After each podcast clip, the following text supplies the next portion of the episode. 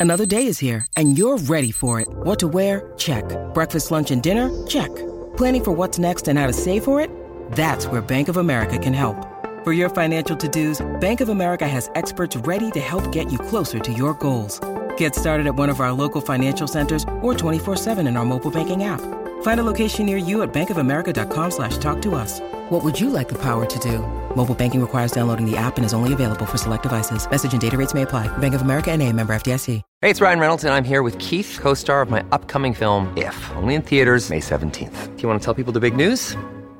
All right, I'll do it. Sign up now and you'll get unlimited for $15 a month in six months of Paramount Plus Essential Plan on us. Mintmobile.com slash switch. Upfront payment of $45 equivalent to $15 per month. Unlimited over 40 gigabytes per month. Face lower speeds. Videos at 480p. Active Mint customers by 531.24 get six months of Paramount Plus Essential Plan. Auto renews after six months. Offer ends May 31st, 2024. Separate Paramount Plus registration required. Terms and conditions apply if rated PG.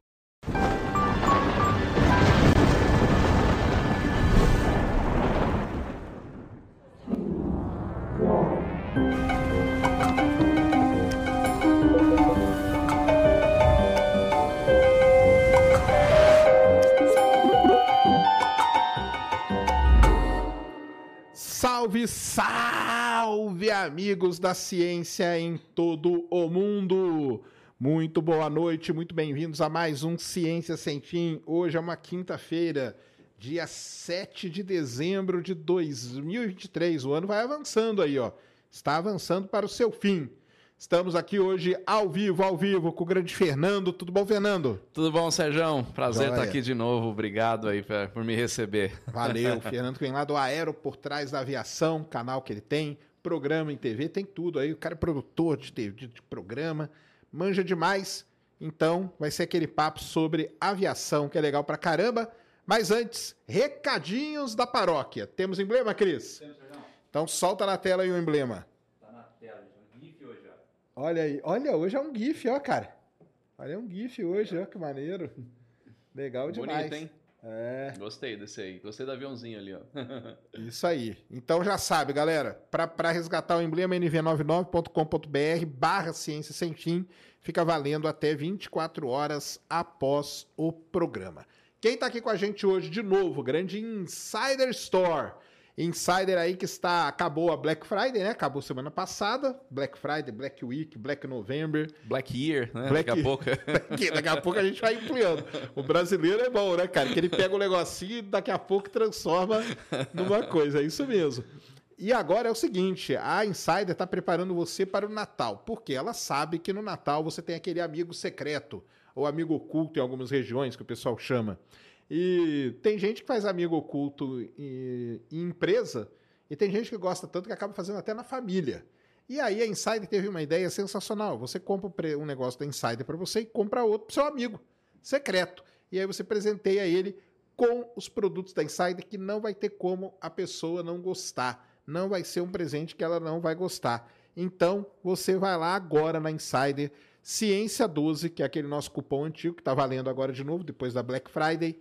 O, o link vai estar aqui na descrição. Você usa esse link nosso aqui, vai para lá, usa o Ciência 12 e aí você compra presente, presente pro seu amigo secreto, tech t-shirt, performance t-shirt, tem meia, tem cueca, tem boné, tem camiseta de manga comprida, tem camiseta de outras cores também. Eu uso a preta, mas ela tem de várias cores já. Todos os produtos altamente tecnológicos da Insider. E ela trouxe aqui, ó, o presente pro Fernando. Mas aí é o Opa! seguinte, ó. Você tem que prometer que você vai fazer desse jeito. Esse é deixar. o seu. Beleza. E esse é pra você dar de amigo secreto. Ah, Se boa. tiver amigo Olha secreto aqui, aí onde você for, em algum lugar e tal. Legal não sei se vocês demais, fazem cara. lá no. Bom, meu, do meu amigo secreto, então, eu vou deixar ele fechadinho, que a embalagem aqui tá bonita, ó. Mas eu vou abrir o meu pra ver. Você Isso. sabe que a Insider também é parceira nossa, então eu Parceiro. uso. É bom. Oh, Insider é bom demais. E eu, eu viajo aí de Insider e tudo, e o pessoal. Opa, bonezinho, Aí, ó. bacana. O pessoal acha que a gente só faz propaganda, não, mas a gente usa mesmo, né? É, o produto é bom, cara. Aqui, ó. A cueca, que normalmente nos meus vídeos eu não mostro, né? Porque não dá. É bom demais. Camiseta. Ó, legal demais. Valeu aí, mais uma vez, a Insider. Tamo junto. Insider, Insider Store sempre com a gente aí. Valeu, Insider. Então, Ciência 12, link está aí, QR Code na tela, link na descrição. E você sabe que você pode fazer parte aqui do Ciência Secreta, que é o nosso grupo de membros, o clube de membros aqui do Ciência Sem Fim. Então vá lá agora, se inscreva que ano que vem nós faremos aí conteúdo. Esse ano, o ano está finalizando, não vamos fazer. Mas o ano que vem eu vou fazer. Então eu estou sendo sincero com você. Mas você gosta de Ciência Sem Fim? Ajude a gente. Eu tô aqui no Insta, ó, fazendo live aqui no pessoal do Space Today no Insta. E galera que está aqui no Space Today, ó, corre lá para o YouTube, tá? Para o YouTube do Ciência Sem Fim. Então vai aí, ó, YouTube do Ciência Sem Fim. A live aqui no Insta, daqui a pouco eu encerro ela. É só para trazer vocês aqui para acompanhar o nosso papo, que é sempre bom. Então vá lá pro Ciência Sem Fim agora, galera, aqui. É isso de recado, Cris? É, ah, fala só o código do emblema. Código do emblema, qual é? Aerociência. Aerociência, muito bom. Então, clique aí, é, Aerociência, e você resgata o seu emblema. É isso, né? Legal demais. Fernando, muito bom, cara, ter você aqui de novo. Sempre gosto de trazer você, o Lito já esteve aqui outra vez também. Sempre um prazer, Sérgio. É, bom demais. Papo de... Todo mundo gosta, né, cara, de avião, né? Todo mundo É. precisa, né? Exatamente. Eu falo que todo mundo usa e precisa da aviação, mesmo nunca tendo entrado num avião na vida. Então, é verdade mesmo. a aviação movimenta o mundo, né? Então precisa. E eu acho que falar mais sobre aviação, atrair as pessoas, né? desmistificar, faz as pessoas respeitarem mais né? a aviação e, e usarem mais sem, sem receios, né? Com certeza. Entender qual- todo- tudo que acontece por trás da aviação. Na sua visão aí, tem, tem tido um- uma melhor, como que eu vou dizer assim, é, porque você, o Lito, essa galera aí, o Mauro também, né, que é o piloto, Aham, que ele tá sim, ativo Maurão, bastante aham. e tudo. Tem a- o pessoal lá dos, dos helicópteros também, né? Sim. Você acha que, que, esse, que esse, esse movimento aí que vocês fazem aí tem ajudado a desmistificar algumas coisas, a melhorar? Porque eu sei que vocês vivem do mesmo problema que a gente vive no caso da ciência mesmo, que é os meios de comunicação às vezes pegam uma coisinha, vão lá e né, dão aquela aumentada. É, exatamente. Só que o que eu falo é o seguinte, no meu caso, cara, se o cara falar que fo- foi uma estrela, foi uma super estrela, isso não vai mudar nada. Agora na aviação muda pra caramba, né? Porque É. isso traz um medo pra galera. Sim, exatamente. E assim, é uma coisa que eu sempre é, tentei lutar contra, né? O que se fala na grande mídia. Desde a ideia do Aero por Trás da Aviação, o Aero hoje, esse ano fez 10 anos, né? Que A legal. gente começou na TV, o projeto vem de 2013, em 2014 a gente estreou na TV, e o objetivo sempre foi desmistificar a aviação. Porque eu sempre acreditei que você explicando como funciona, a pessoa passa a perder o medo, passa a respeitar, entender como que, né, por que que precisa daquilo. Mas, infelizmente, o que chama a atenção mesmo da- do grande público é tragédia, acidente aéreo. Então, fala de acidente aéreo, aí todo mundo vai atrás, todo mundo quer saber, já vem um monte de especialista de internet querendo dar opinião e falar coisas que não deve, e aí isso começa a ganhar uma repercussão muito negativa.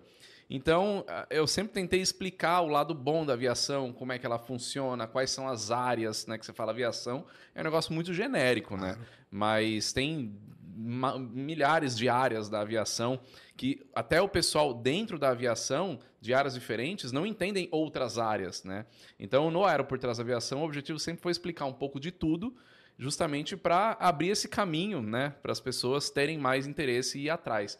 E acho que sim, acho que a gente tem uma grande responsabilidade aí de difundir né, esse, esse assunto e criar mais apaixonados. Para mim é muito gratificante quando vou num evento, encontro pessoas e tal, e as pessoas falam: Nossa, eu comecei a gostar de aviação por sua causa. Eu penso em virar piloto por sua causa. Eu falo, cara, a missão então está sendo cumprida, porque o objetivo é justamente esse: é colocar a aviação como algo acessível e não ficar um negócio distante. Ah, aviação, aquela coisa ali, né, que cara, inacessível, coisa de milionário, e não é nada disso. Já foi, né? No já passado, foi, né? é, no, bem no passado. Bem no Mas passado, é. atualmente já tem várias formas de você ter acesso a isso. E eu costumo dizer, né, a frase que eu usei, todo mundo usa aviação mesmo nunca tendo entrado num avião na vida, porque atualmente, se nós temos energia elétrica aqui funcionando, é porque tem uma empresa com helicópteros fazendo inspeção de linhas de transmissão de energia e tendo certeza que não vai cair nenhum cabo no caminho. Isso é um dos exemplos, né? É, claro. Vários outros, é, aeromédico, coisas desse tipo. Pô, Então, tudo, né, é muito necessário. E o público tem esse lado aí do público ter E a imprensa também, ela tem procurado, porque no nosso caso aí tem acontecido um negócio muito legal, que a imprensa, a gente que, que faz aí esse negócio de transmissão de lançamento de foguete, que a gente inventou e tal, é, eu entendo, eu entendo o lado da, da, da imprensa. Porque imagina o cara tá lá sentado na redação de um jornal, aí de repente chega o, o- o diretor de redação lá e fala assim, cara, lançou o foguete do Elon Musk, aí o fulano escreve aí qualquer coisa. O cara, cara, o que, que é isso, cara? Né? Ele não sabe nem do que, que Tem tá... que pesquisar em algum lugar, tem que falar com alguém que entende. Exatamente. É. Então, o que, tem, o que a gente tem visto é que o pessoal aí da, da, da imprensa aí tradicional, vamos chamar assim, eles começaram a procurar a gente, entendeu? Uhum. Então, quando tem alguma dúvida, eles, ele- eles ligam. É, às vezes eles. Ah, tô pensando em colocar isso aqui numa pauta. Eu falo, cara, isso aí não é nada, cara. Relaxa, que isso aí não vai acontecer. Aí mesmo assim eles colocam, né? não, aí os caras estão respeitando. Aí eles, ah, é. Eu falei, é, cara, nem pe- perde tempo, senão tem coisa mais importante. Aí os caras vão lá. É assim. No caso de vocês, a imprensa tem também? Sim, acontece muito, assim, principalmente quando acontece um acidente. Acidente, né? Aí vem em peso, né? Eu me posicionei de uma forma que eu não vou falar de acidente aéreo, principalmente em, em veículo de, de massa, porque quando acontece um acidente aéreo, principalmente quando tem mortes, né? É muito complicado para falar. Primeiro porque gera muita especulação. O que a imprensa vem com a gente muitas vezes é até com uma pauta pronta. Ó, é isso aqui e, e tenta dar uma direcionada. E aí eu saio, né? Mas uma coisa errada que você acaba falando ou alguma coisa que você acha e coloca na mídia pode gerar uma repercussão muito grande. Na aviação isso é muito negativo. A gente tem uma frase, né, os aviadores que quando um sai da rota todos sentem. né? Entendi. Então, por questão de respeito, a gente fala, cara, vamos esperar, vamos esperar pelo menos sair um preliminar de relatório, alguma coisa assim, porque caiu um avião. O que a imprensa quer, o que aconteceu, ou o que você acha que aconteceu. Não dá pra saber, né, cara? E não dá Sinceramente, saber, só o cara, nenhum piloto acorda de manhã e fala, eu vou cair com o meu avião hoje e vou me matar. Ninguém faz isso, É. né? Então, se acontecer um acidente, algo assim muito complicado aconteceu ali. Eu fiz recentemente uma live com um amigo meu que ele é aberto de falar sobre o assunto, tá lá no, no, no canal Aero por Trás da Aviação essa live. Ele caiu por pane seca, acabou o combustível do avião e caiu. Caramba. E ele conta. Felizmente não aconteceu, né? ele não quebrou uma unha, o avião quebrou inteiro, precisou refazer o avião e tal.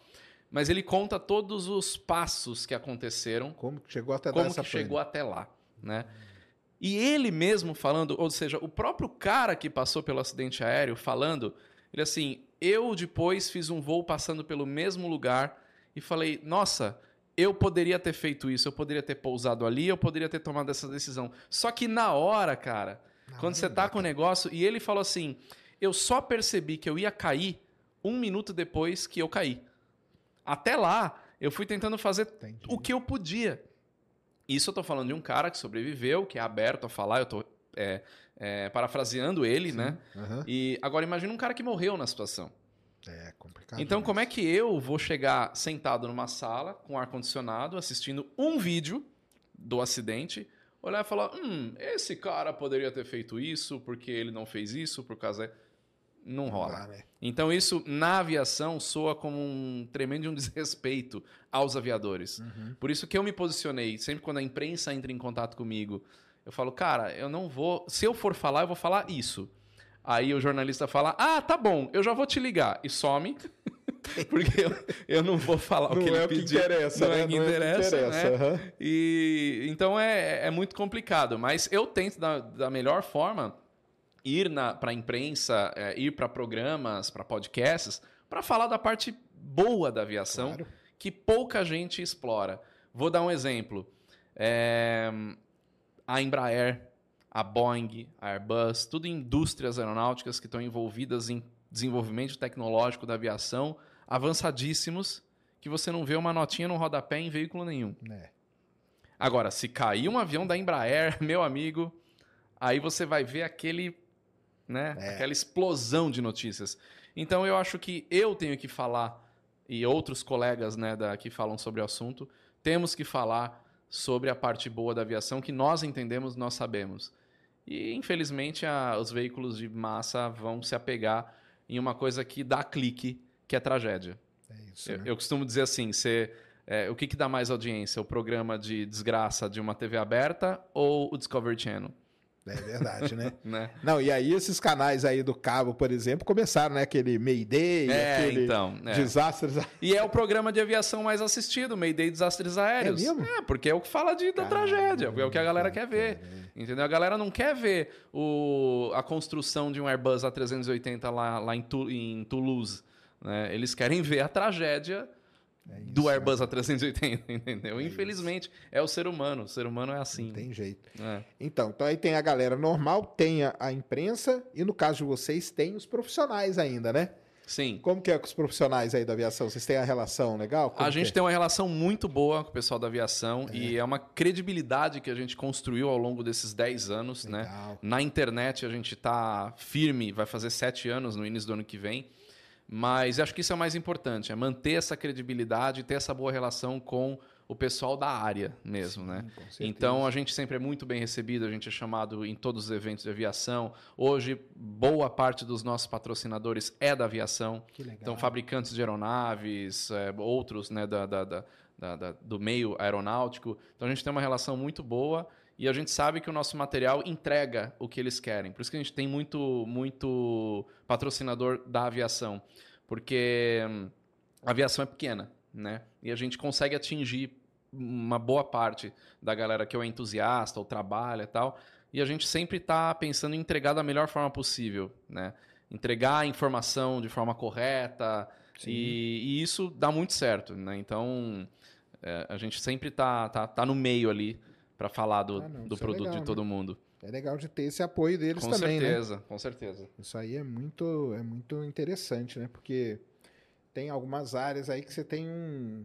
Eu chamo de fogo amigo. Às vezes os caras não entendem o que você faz, criticam e tal, É, né? é. Mas é. Não, é bom, né? É, Isso infelizmente na aviação acontece, com toda a área, evidentemente, mas é, é uma, é uma área muito técnica, né? E um dos meus desafios, logo que a gente começou o programa, a gente apresentou o programa para algumas emissoras antes de, de fato, começar na- no canal Mais Globosat na época, né, do, do Grupo Globo. É, eu ouvi a gente, direço- diretores de, de, de emissora, falar assim: Nossa, você vai falar de aviação, quem que vai assistir isso aí? Ninguém assiste isso aí, isso aí é muito técnico, isso aí não vai dar certo, não. Aí um, um deles falou assim: é, Como é que ele tinha falado? Ah, é, você nunca vai conseguir falar com o público leigo e o público técnico ao mesmo tempo. tem- Olha aí. Aí eu falei, é, então, deixa eu te explicar. O público técnico eu sei conversar porque eu sou um aviador louco. Então, o que que é o aviador louco, que é a galera, como eu? Você põe uma foto de avião, o cara vai ficar lá, ah, olhando, né? Aviador que, que gosta mesmo, gosta de ver avião. Então eu sei como me comunicar com essa galera. Agora, o, o desafio não é comunicar com pessoas como eu. Claro. É de se comunicar com pessoas que não entendem, entendem nada. nada. do assunto. Isso aí. Então eu misturei essa parte técnica, visual, eu sou produtor audiovisual, então eu misturei isso com a informação. E é impressionante que isso deu tão certo que toda vez que nas mídias, nas redes sociais, Instagram, TikTok, eu posto informação, eu falando sobre um assunto, o vídeo bomba de visualização. Se eu coloco só a imagem de avião voando, só os aviadores assistem. É, lógico. então não tem muita É visualização. só os convertidos que a gente fala, né? Exatamente. É só os convertidos. É isso mesmo. Muito legal. Cara, mas tem um, um- de um acidente, acho que você pode, nem, que nem é acidente, né? Porque eu vi que vai estrear aí no cinema o filme, Ah, isso é bom. É. que é um.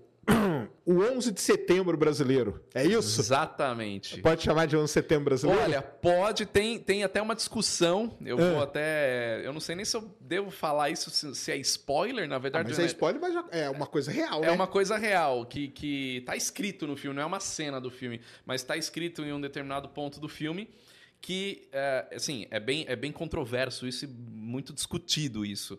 Mas se quando mataram Osama Bin Laden em 2011, acharam no bunker dele é, informações sobre esse caso brasileiro. Caramba! Levando a entender que eles estudaram o caso brasileiro para fazer o 11 de setembro. Vamos contar pra galera do que, que a gente tá falando, então? Pra É quem não aí. sabe ainda. Tá, não- tá pra estrear, não Estreou estreou? hoje. Estreou Estreia hoje? hoje. hoje Olha aí hoje. que demais, Estamos no cara. dia da estreia. Estamos no dia da estreia, é o voo 375, né? Sequestro do voo 375. Isso. Esse é o nome do filme, é. Vamos tentar resumir pra turma aí o que, que aconteceu naquele dia lá, cara. Vamos lá. Bom, é, eu assisti o filme já, eu fui na pré-estreia, Ah, né? foi? Fui E aí, convidado. que tá? Cara, é muito legal o filme, É? muito bacana. É uma super produção brasileira. Então, assim, obviamente a gente não tem como comparar o orçamento Brasil com o orçamento Hollywood. Com o Lago Hudson lá do, do é, Capitão. é, exatamente, do, o do nome Sully. Sully, É, ou isso. Top Gun. Então, Tem- galera, vamos pegar Calma, leve. né? Calma, né?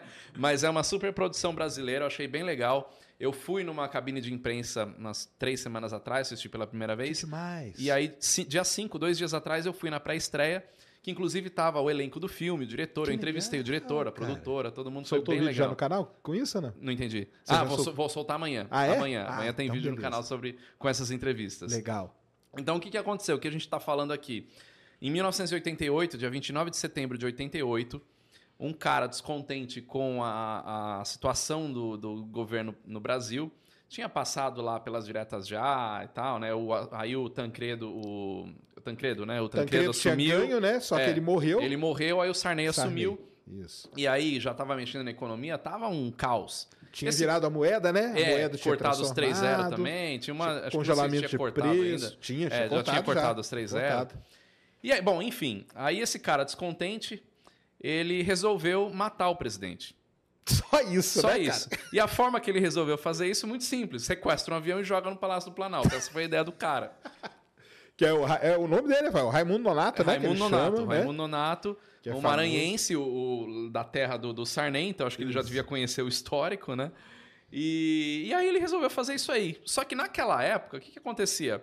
Não tinha raio-x, detector de metal nas, nos aeroportos. A gente está falando de 88. Mas não tinha mesmo, cara. Era um Não negócio como que tinha. era? Você podia entrar qualquer coisa mesmo. Não em todos os aeroportos. Alguns aeroportos tinham, Ah, outros tá. não. No aeroporto de Confins, em BH, não tinha. Então, porque aí, vou fazer umas perguntas pra você. Dizem que ele fez um estudo, né? A, a história que eu, que eu li, que foi a seguinte, ele, ele sofreu com, com os planos e tal, e ele resolveu matar o Sarney jogando um avião lá. Aí o que, que ele fez? Ele pegou toda a grana que ele tinha e falou, e começou a estudar a, a, o, alguns aeroportos. Então ele pegava a grana e fazia assim, ele voava de um lugar para o outro, é, tipo São Pa- é, Confins, né? BH, Rio de Janeiro, depois Aham. voltava. Brasília, não sei aonde, voltava. Para ele ver como que ia ser, qual que, que queria fazer. É isso aí, confere mesmo, é Eu, eu, eu, não- sei exatamente a fundo essa parte do estudo, porque não tem muita informação. Eu até conversando com o próprio ator que interpretou Ah. ele, interpretou o Nonato, e conversando com o roteirista do filme, eles não tinham muita informação sobre esse cara. Ah, tá. Né? Então eu não sei a fundo Entendi. como é que ele, ele fez isso daí. Mas o fato é que não, são todos, não eram todos os aeroportos que tinham detector de metal. Ele tinha um revólver calibre 38, um saquinho ali com 100 munições dentro. Então o cara tava Caramba, bem cara, municiado. E era assim: entra no aeroporto e chega no avião. Mochi é, mochila, a- o revólver dentro da mochila. Decolaram de Confins, o voo. Mas ah, Confins não tinha, mas por exemplo, Congonhas tinha, alguns aeroportos tinham raio-x. Alguns aeroportos tinham, não vou, não vou saber te Mas dizer quais, assim, mas. nem é raio-x, né? A questão era um detector de um metal. detector de metal. Já ia ajudar, Sim, né? Exatamente, já ia parar o cara ali. Mas, cara, nessa época não tinha nem acontecido aquele, aquele, aquele atentado de 1993 contra o World Trade Center, que eles explodiram uma bomba Embaixo embaixo, lá, né? sei. Que já deu uma mudada na aviação por conta daquilo, porque terroristas entraram no Brasil, no- nos Estados Unidos e tal. Então, não tinha nem acontecido aquilo ainda. Né? Era A muito aviação era diferente a tida como aviação. uma coisa, cara, vai lá que não vai estar tranquilo. Na época já, ainda já existia a ponte aérea Rio-São Paulo com os Electras, então era muito simples. Você pegava um ticket que não era nem nominal, entrava no avião, sentava em qualquer lugar. Né? Ah, olha Podia, só. você pegava um ticket da Trans Brasil e voava na em avião da Varig, que só avião da Varig podia voar. Então era muito mais simples o negócio. E o voo dele era tal. O voo dele o começou em Porto Velho, É, lá em voo aí Rondônia. é uma loucura É. também, né? Era Porto Velho, aí Cuiabá, depois Brasília, Goiânia, que é do lado ali, mas tinha essa, essa ponte.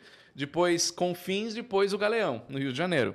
Essa era, esse era o voo. A tripulação começou o voo lá em Rondônia, foi indo. Quando chegou em Confins, esse cara embarcou.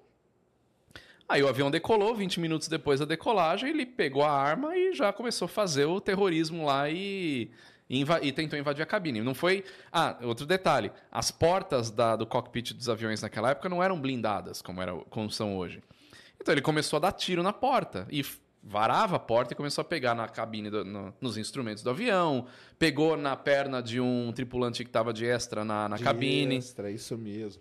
E, e esse voo aí, o voo era o que? Era, era, qual era a empresa? Era, Era a VASP. VASP, VASP, a famosa VASP, é. antiga, né? O pessoal Sim. que é novo aí não vai lembrar. Afinada VASP. Finada VASP, isso mesmo. E, e, eu, e eu sei, eu li, eu acho que eu li, é um livro que eu acho que tem disso aí. Tem, Tem tem. um. Eu Inclusive do cara que ajudou na- em toda a parte do, do, do Ah, desenvolvimento tá. do filme. Esse filme, eu conversando com o filho do comandante Murilo, né? O comandante Murilo já é Ah, falecido. chegar no comandante. E eu, eu comandante falei com o filho dele lá no dia do evento. E ele falou que são- foram 15 anos de pesquisa e desenvolvimento de produção para chegar no filme. Então ele está envolvido com o negócio há bastante tempo já. Que legal. Pra Os tentar deixar bem fiel. Só a parte técnica do filme, até porque você é dessa área.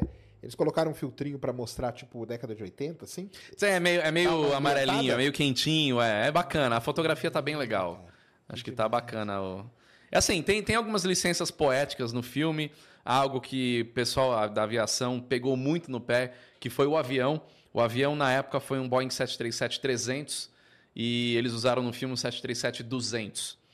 E tem uma grande diferença de, de formato de motor desses dois aviões, né? Saquei. Quem, Então- quem é nerd da Ah, aviação, olha e já bate o saca e na hora, na hora. né? Mas tem, conversei com a produtora sobre isso, a Joana, e tem a questão de disponibilidade, onde que você vai arrumar um 737-300 para fazer ah, o filme e tal. E eles fizeram uma parceria com a Força Aérea Brasileira, gravaram boa parte do filme lá no Museu, Museu Aeroespacial no Rio de Janeiro, no Campos dos Afonsos. Sei. E lá eles usaram o avião, o avião que, que eles usam para o pessoal embarcar, a parte externa, é o antigo avião presidencial brasileiro, o Sucatinha.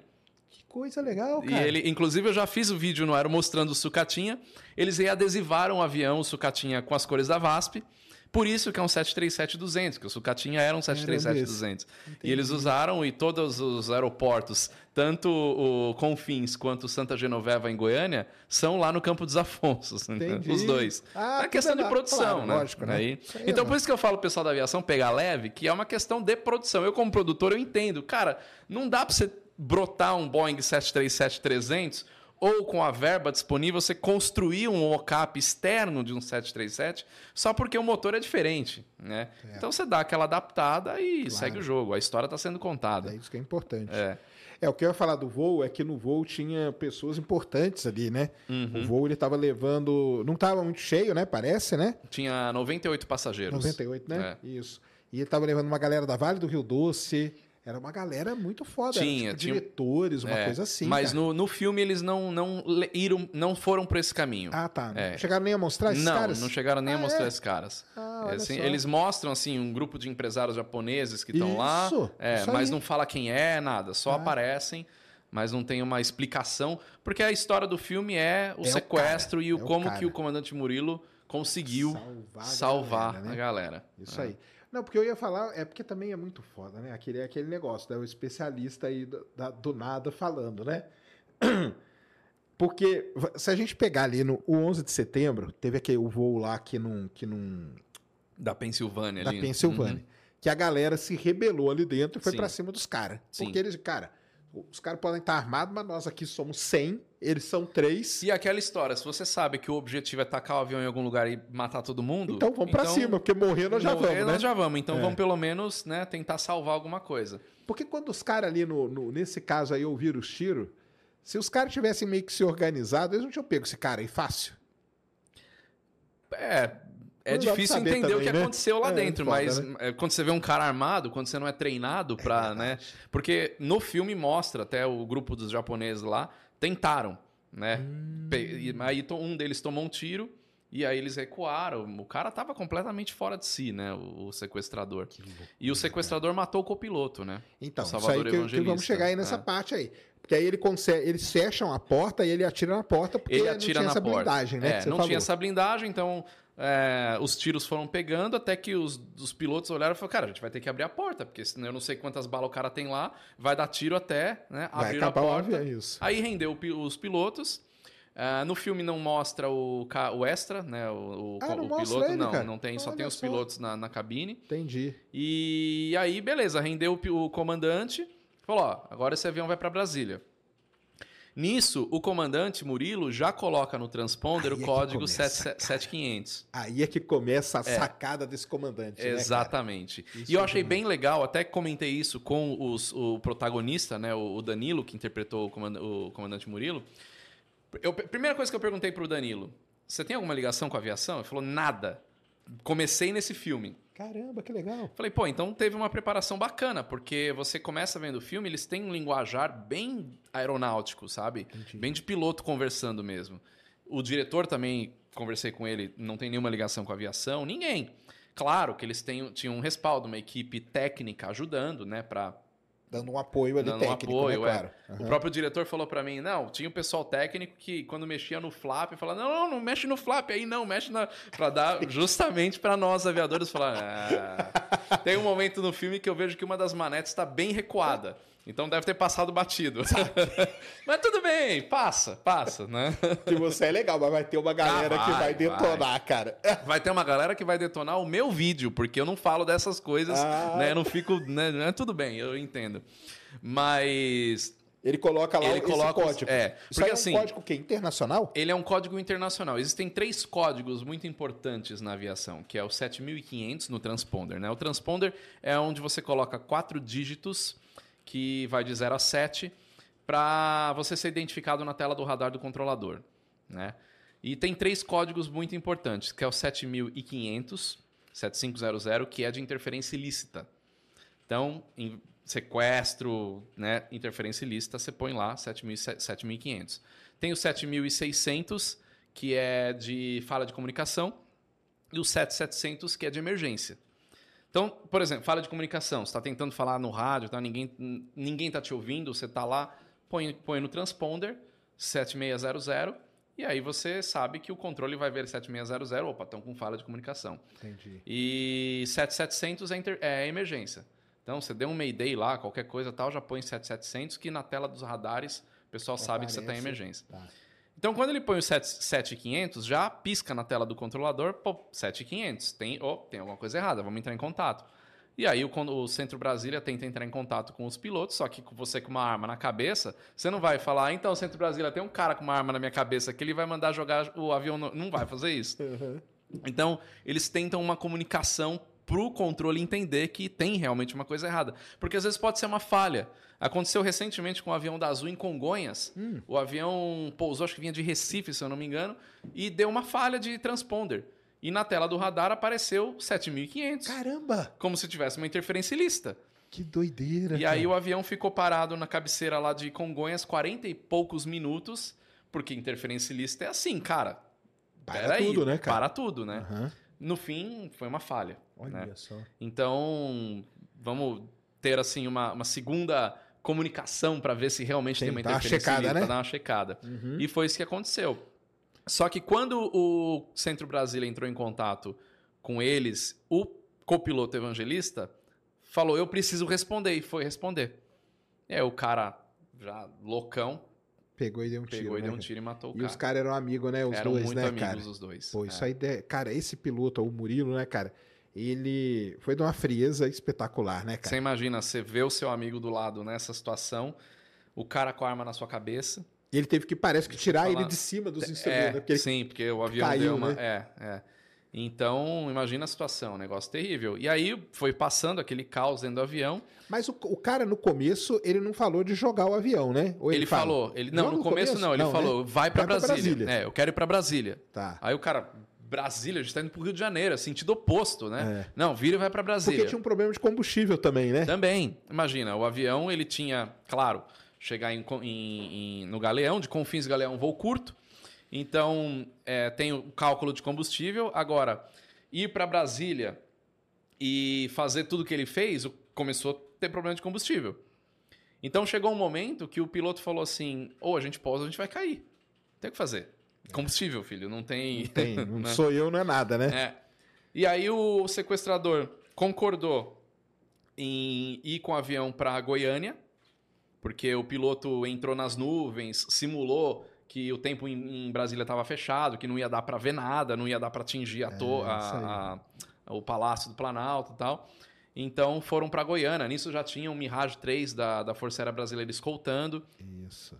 E, E as manobras que o piloto fez? Ele Então, fez aquilo lá mesmo? fez. É mesmo? Ele cara? fez. Explica, porque ele fez duas manobras, ele fez né? duas manobras. Explica aí pra galera, que são coisa de maluco aquilo também que ele fez, né, Num cara? avião comercial com passageiros. com passageiro, é a primeira cara. vez que alguém fez um negócio Que daquele. maluquice. O que, que ele tentou fazer? Primeiro ele virou num tunô. Tunô é virar o avião assim no próprio eixo longitudinal, né? Então ele fez isso com o avião. Só que é um Boeing 737, não é um não é um Pitts, né?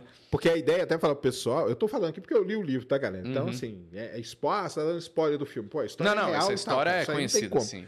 Ele, ele, a ideia do piloto, num certo momento, foi o seguinte: cara, não tem o que fazer, esse cara tá transtornado, eu preciso derrubar ele de algum jeito aqui pra ver se eu vou em cima dele, alguém vai em cima É. e pega ele, né? Essa foi a ideia. E aí ele dá esse tunô aí, que é essa virada, e só que o cara se agarrou na curva. Ele se agarrou, porque ele É. só virou. Aí o cara se agarrou, quando ele estabilizou de novo, aí o cara ficou mais louco ainda. Ficou mais louco ainda. E mandou o cara aí é, fazer o que tinha que fazer. Nisso, bom, tinha o caça, o Mirage 3 da Force Aérea escoltando. No filme, inclusive, é um F5, outra coisa que eles mudaram. Mas também, não tem mais nenhum Mirage 3 voando no Brasil. Eles Como fizeram. um, né? Como é que você ia fazer algumas, algumas cenas do avião decolando, enfim. Então, é mais viável Claro. fazer com o F5. E, e lá eles já tinham ordem para bater o avião. Se chegasse a um raio de, eu não lembro quantos quilômetros ali, 30 quilômetros de. Abate o avião. de abater o Tinha avião? a ordem de bater o avião. E aí rolou até tiro de advertência, né? Porque quando você tem uma interceptação, você tem protocolos, né? A Força Aérea vai seguindo Certo. protocolos. Então manda entrar em contato, manda fazer alguma manobra, manda pousar. Se o cara ignorar, ignorar, aí vai seguindo. Até dar tiros de adver- advertência, depois dar tiro pra forçar o cara a pousar. Se o cara não responder a nada, o cara vai abater. Só que é um Caramba. avião comercial, É. com 107 pessoas a bordo. 105, 106, É. 105 pessoas a bordo. Então, porque aí eu acho que é aí que no, no livro os caras abordam isso aí, e aí eles falam do que teve. to- Porque enquanto isso estava acontecendo no avião, lá em Brasília já estava acontecendo várias coisas. Sim, sim. né? Estavam. E aí o pessoal foi ver a lista de passageiros e falou: caramba, cara, é esses caras aqui da Vale, é esses caras aqui, acho que da, da Mitsubishi que estavam no Aham, avião. sim, E eu junto é. com o pessoal da Kawasaki, eu lembro direitinho, que eram os japoneses ali e tudo. Falou, cara, pô, vai bater, cara. Vai dar. vai, é, vai dar um chabu gigante é, aqui, é. cara. Essa é uma tragédia muito maior, né? Muito maior. No fim, é, não, não abateu. E, e aí o piloto ele resolveu. Como o Tuno não, não resolveu, não tirou o cara da cabine, aí o piloto foi num mergulho. Né? Ele basicamente fez isso aqui. o- Foi descendo assim, Que meio que em parafuso. cara. desestabilizar. E o cara bateu a cabeça, aí realmente ele ficou totalmente fora. E aí conseguiram pousar o avião. No solo foram negociações até que o, o Nonato ele exigiu um avião para ele fugir.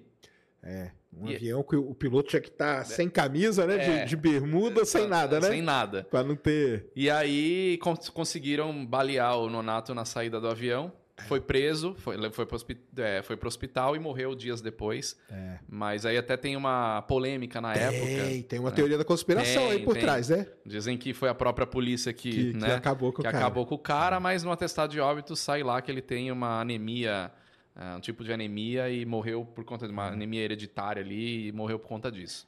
Mas foi uma jogada legal da polícia também, Foi. porque ele, ele saiu de um avião e no outro eles não colocaram escada, né? Aham, é, e aí Pra ele é, subir. No filme eles malteram um pouco isso, Ah, é? até pra ter uma ação, Tá. né, pro cara já não ser Pô, baleado. eu já- quando eu li no livro, porque pelo, pelo que eu li foi o seguinte: eu- a- a- os caras, não sei, era da polícia ou era do exército? mesmo? Era, tinha a Polícia Federal, tinha exército, Tal, né? Aham. Eles colocaram um, plástico dentro do avião preto, um negócio assim, Sim, e eles ficaram cara- escondidos. é. E- ah, então, isso é eles representam no Ah, filme, representam? representam no filme, Caramba. mas o eles têm a escada, o Nonato consegue até subir. e na realidade Ah, ele tinha foi, escada, né? é, e na realidade ele foi baleado descendo já do avião do, do, do 737.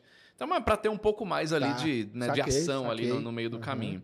Entendi. Mas é, depois o, o comandante Murilo ele foi, ele ganhou né, uma, uma- um reconhecimento da Força Aérea Brasileira, né? E qual foi o momento que ele falou de jogar? Porque ele, ele não fala depois? Tem, no meio, do, no meio do caminho, fala, eu vou jogar esse avião em Brasília. Aí o comandante até fala, como assim? Não, eu quero matar o... ah, do, do, do, do, É, do- do- matar do o Sarney, né? é. É isso mesmo que ele fala. E aí, você quer matar o presidente? Como assim, né? Então deu aquele... Aí que o, o Murilo, ele percebeu que, cara, ou ele fazia alguma coisa, ou ele ia tomar um tiro, É. Ou ele ia jogar o avião lá, né, forçado. Então ele fez essas manobras. E muita gente pergunta, ah, mas o avião faz essas É, né? manobras? Porque fica aquela dúvida, né? É. Ele aguenta a força G e tudo de um Tunô que é virar assim? É, Como que é? o Tunô, ele praticamente não, não sofre não força força? G. Ah, né? não? Não, porque você vai fazer um giro no próprio eixo, né? Mas você gira completo, Você né? gira completo. Completinho. É, completo. Tá. Então, e assim, tanto que o avião aguentou que ele foi utilizado depois. Eles não, não aposentaram o avião. O avião voou até 2013. Tem o, o código dele? Vocês lembram qual que é? Ele, foi, ele é o Papa, Papa, Papa Serra November Tango, se eu não me engano. Ah. E, aí ele saiu da VASP em 94, foi para uma empresa aérea lá em, nos Estados Unidos, a Morris Airlines. Depois ele foi para Southwest e aí aposentou na Southwest. Então ele voou Cara- muito depois. Caramba, voa muito Voou. mesmo. Porque assim, o Boeing, principalmente esses mais antigos, ele não tem trava de comando para você fazer esse tipo de manobra. A estrutura, claro, força, estrutura, com certeza esse avião passou por uma manutenção bem minuciosa depois para ver se não destruiu, né? O, como o Top Gun destruiu o Maverick destruiu um avião um F-18 lá no filme, na, na, na força G que ele pega. Mas o, o Boeing ele não tem trava de comando. Eu até já simulei isso em simulador Ah, é? de voo profissional, só, virando um Boeing no dorso, voando, é, voando no dorso, virando vai? tunô. Ele faz. O Airbus não. Ah, Porque o Airbus, como ele é um sistema todo fly-by-wire, já é computador, você não está comandando a superfície de comando direto. Porque o Boeing é cabo. Então você mexe o manche aqui, os- esses mais antigos, né? Você mexe o manche, cabo ligado o cabo aqui vai- ligado lá, como um avião de no pequeno porte. pra- É. Entendi. Os mais novos não, isso aí já virou tudo fly-by-wire, hoje já é diferente. Mas esses dessa época era tudo cabo. Então você vira o negócio, o avião vai fazer o que você está comandando. No caso do Airbus, você não comanda direto a superfície de comando. E, e os Boeings mais novos também. E outros aviões. Mas você comanda ali o, o side stick, no caso do Airbus, esse side stick envia um sinal para o computador e o computador envia um sinal eletrônico para a superfície de comando. Interpreta se aquilo ali não é uma loucura e continua. Então você pode, eu fiz no, no vídeo também, você pode virar o que você quiser. O Airbus, ele vai parar numa situação, ele não vai mais. Tem como desligar essa trava, mas é mais difícil, né? Ok. Então, o Airbus é a prova desse tipo de, de manobra. Agora, um Boeing 737-300, aí dava para fazer. E das duas aí, então a do Tunô não dá tanto, tanto problema com a não, o força da Tuno G. não dá tanto G. Mas e aí, na outra? No Ah, parafuso assim, né? dá, dá G, aí tem que ver como que foi feito o parafuso, né? Aí eu já não sei detalhes da execução da manobra. Eu sei que ele desceu muito, foi coisa aí de 9 mil metros de descida. 9 mil, o cara despencou o avião mesmo cara. e foi girando. Então, girando é, ainda? Foi girando, um Esse parafuso. piloto era muito. Mas ele era, ele, ele era piloto da Força Aérea, né? Ele antes, foi né? da Força Ele foi. Aérea, Por isso sim. que ele soube fazer essas coisas, eu sim, acho, né? sim. Tinha um pouquinho mais Tinha, de uma, experiência. tinha é. uma bagagem ali, É. porque não é qualquer Corta um, né? motor, pica o manche e vai. Caramba, cara. E Não. a galera atrás, né? Então, e te- tem um, um detalhe interessante que eles é, colocaram no filme, que ele acende o sinal luminoso de cinto de Sim, segurança, é. né? Então, galera, ó, aprende o cinto aí que vai, que vai dar ruim aqui. E uma outra coisa que eu lembro que eu li é que ele. Uma, uma coisa que o pessoal fala que ele foi muito. Que teve umas sacadas. Teve, ele teve várias sacadas, né? Durante todo esse trajeto, né? Uhum. Uma foi colocar o código Sim, e ele começou a fazer uma comunicação mais, tipo, mais técnica, que o cara não entendia, É. mas o pessoal do- da torre começou a entender o que estava acontecendo, é. né? E no filme mostra também que no, no começo ele começou a dar uma. assim, com, com o, PTT aberto, que é o, o botãozinho para você se comunicar, né? Justamente para a torre e falar: tá emitindo ruídos aí, alguma coisa errada, ele não pode falar, né? Entendi. Aí eles já entenderam. Aí ele ficou com o botão apertado e começou a se comunicar com o sequestrador.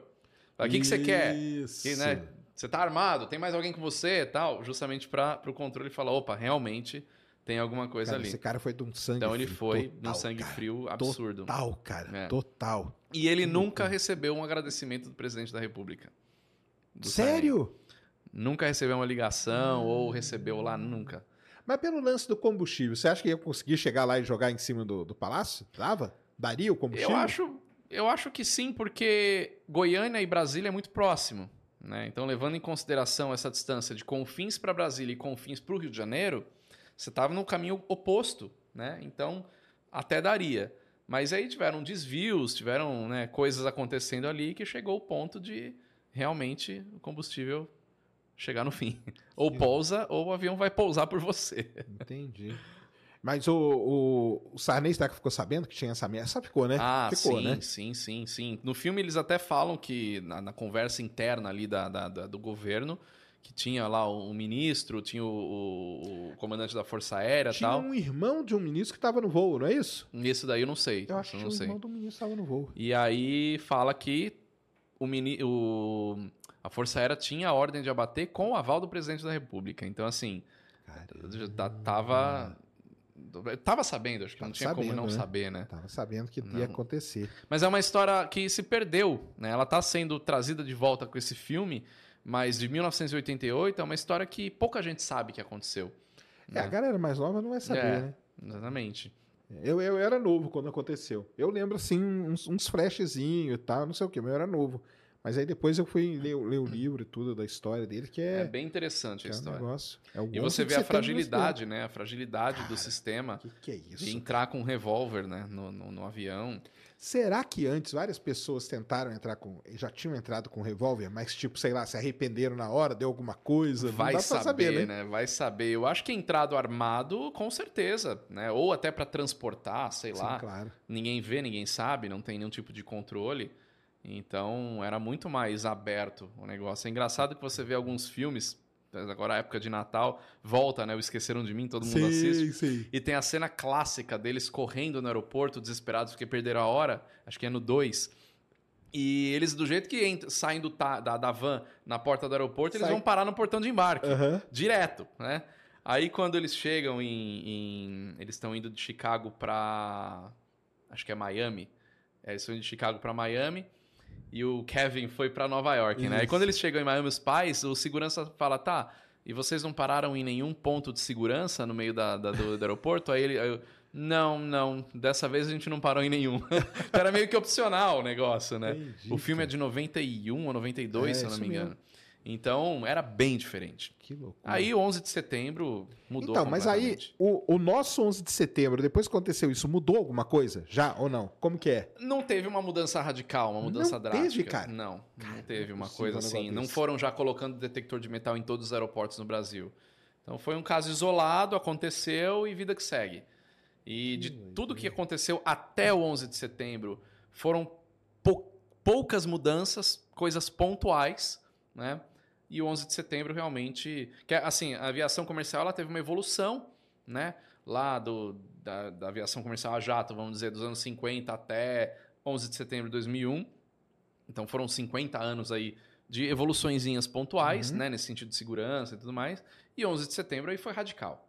Aí realmente ninguém mais entrava num avião sem passar por uma revista minuciosa. Você deve lembrar na época que nem mochila, nada, né? A gente podia entrar com no máximo um saquinho transparente com alguns pertences ali, sei lá, documento, um remédio, mas não podia entrar nem com mochila. Primeira vez que eu fui para os Estados Unidos foi em 2003.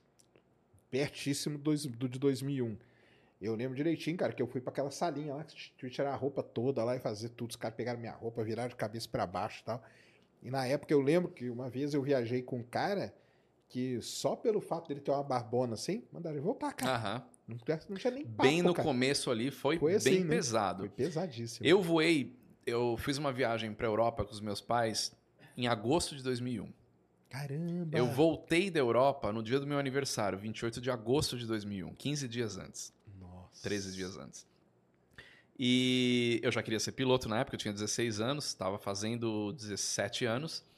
E meu pai falou pro comissário ali, ah, ele quer ser piloto, Deixa tal, ele ver deixa o- ele ver na cabine. O comissário me chamou no meio do voo, eu entrei na cabine do avião. Isso era uma coisa meio tradicional, é, né? não, era, muito tranquilo, legal. né, cara? Eu vi lá, tal, no meio do voo. Foi bacana demais. Meu pai tinha comprado uma espada de na Espanha, desse tamanho, Sim. e levou na bagagem de mão. Cara, No dia 28 de agosto. ninguém sabia que 15 2001, dias depois cara. o mundo ia 15 mudar, né, dias cara? depois o mundo mudou completamente.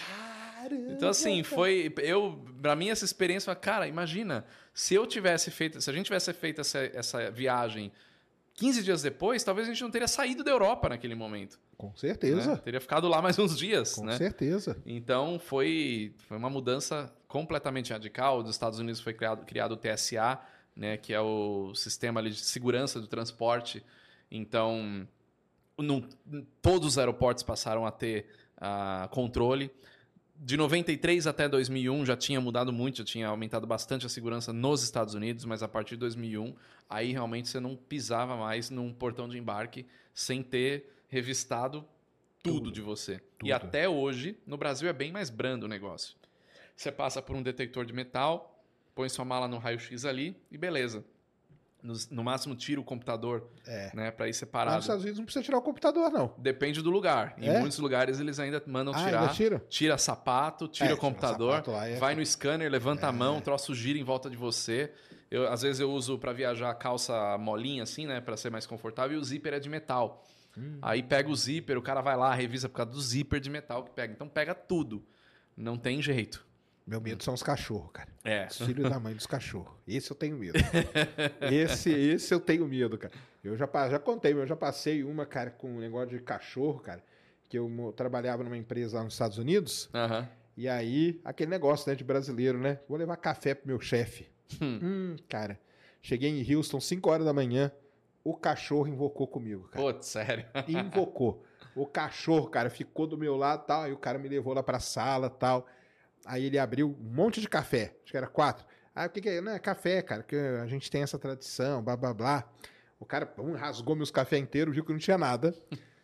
Rasgou minha mala inteira. Rasgou a mala inteira. cara. Aí depois ela Rasgou. só joga tudo dentro, põe você de lado É. e fala, arruma aí. Próximo. Não, jogou tudo dentro de um saco e tudo. Na hora que eu saí, o cachorro veio atrás de mim, cara.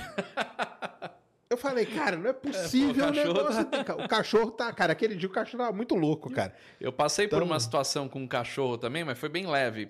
Minha mulher morava nos Estados Unidos e eu fui lá visitar ela.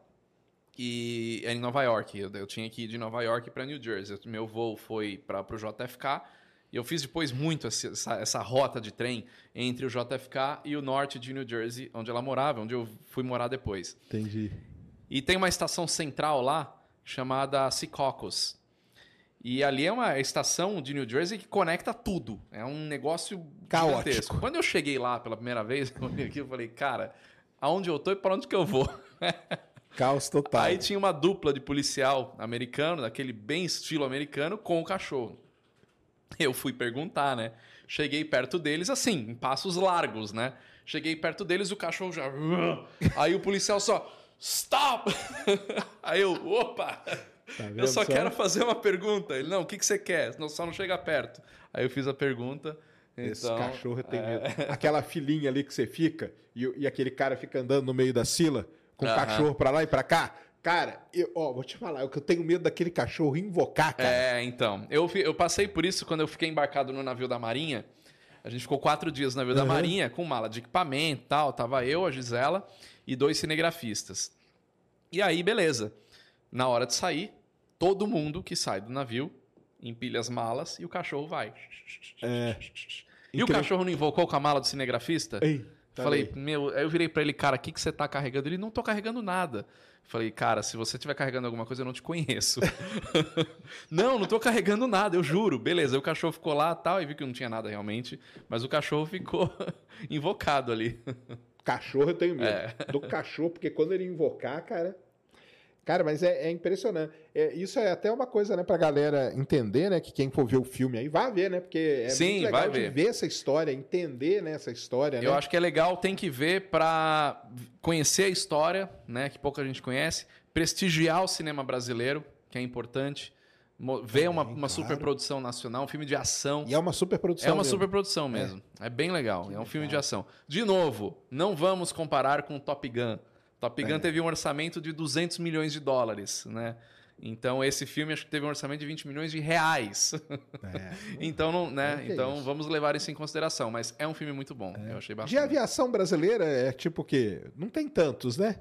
Filmes de aviação É, brasileira? ou, ou envolvendo assim acidentes e tal. Ah, não vou conseguir puxar na memória aqui algo, mas não me lembro não É? de não.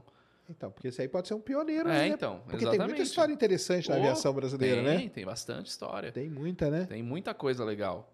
Tanto na Tem. aviação militar, na aviação É. comercial. Eu até penso, pô, por que, que não fazem um dia uma série tipo Suits ou ER?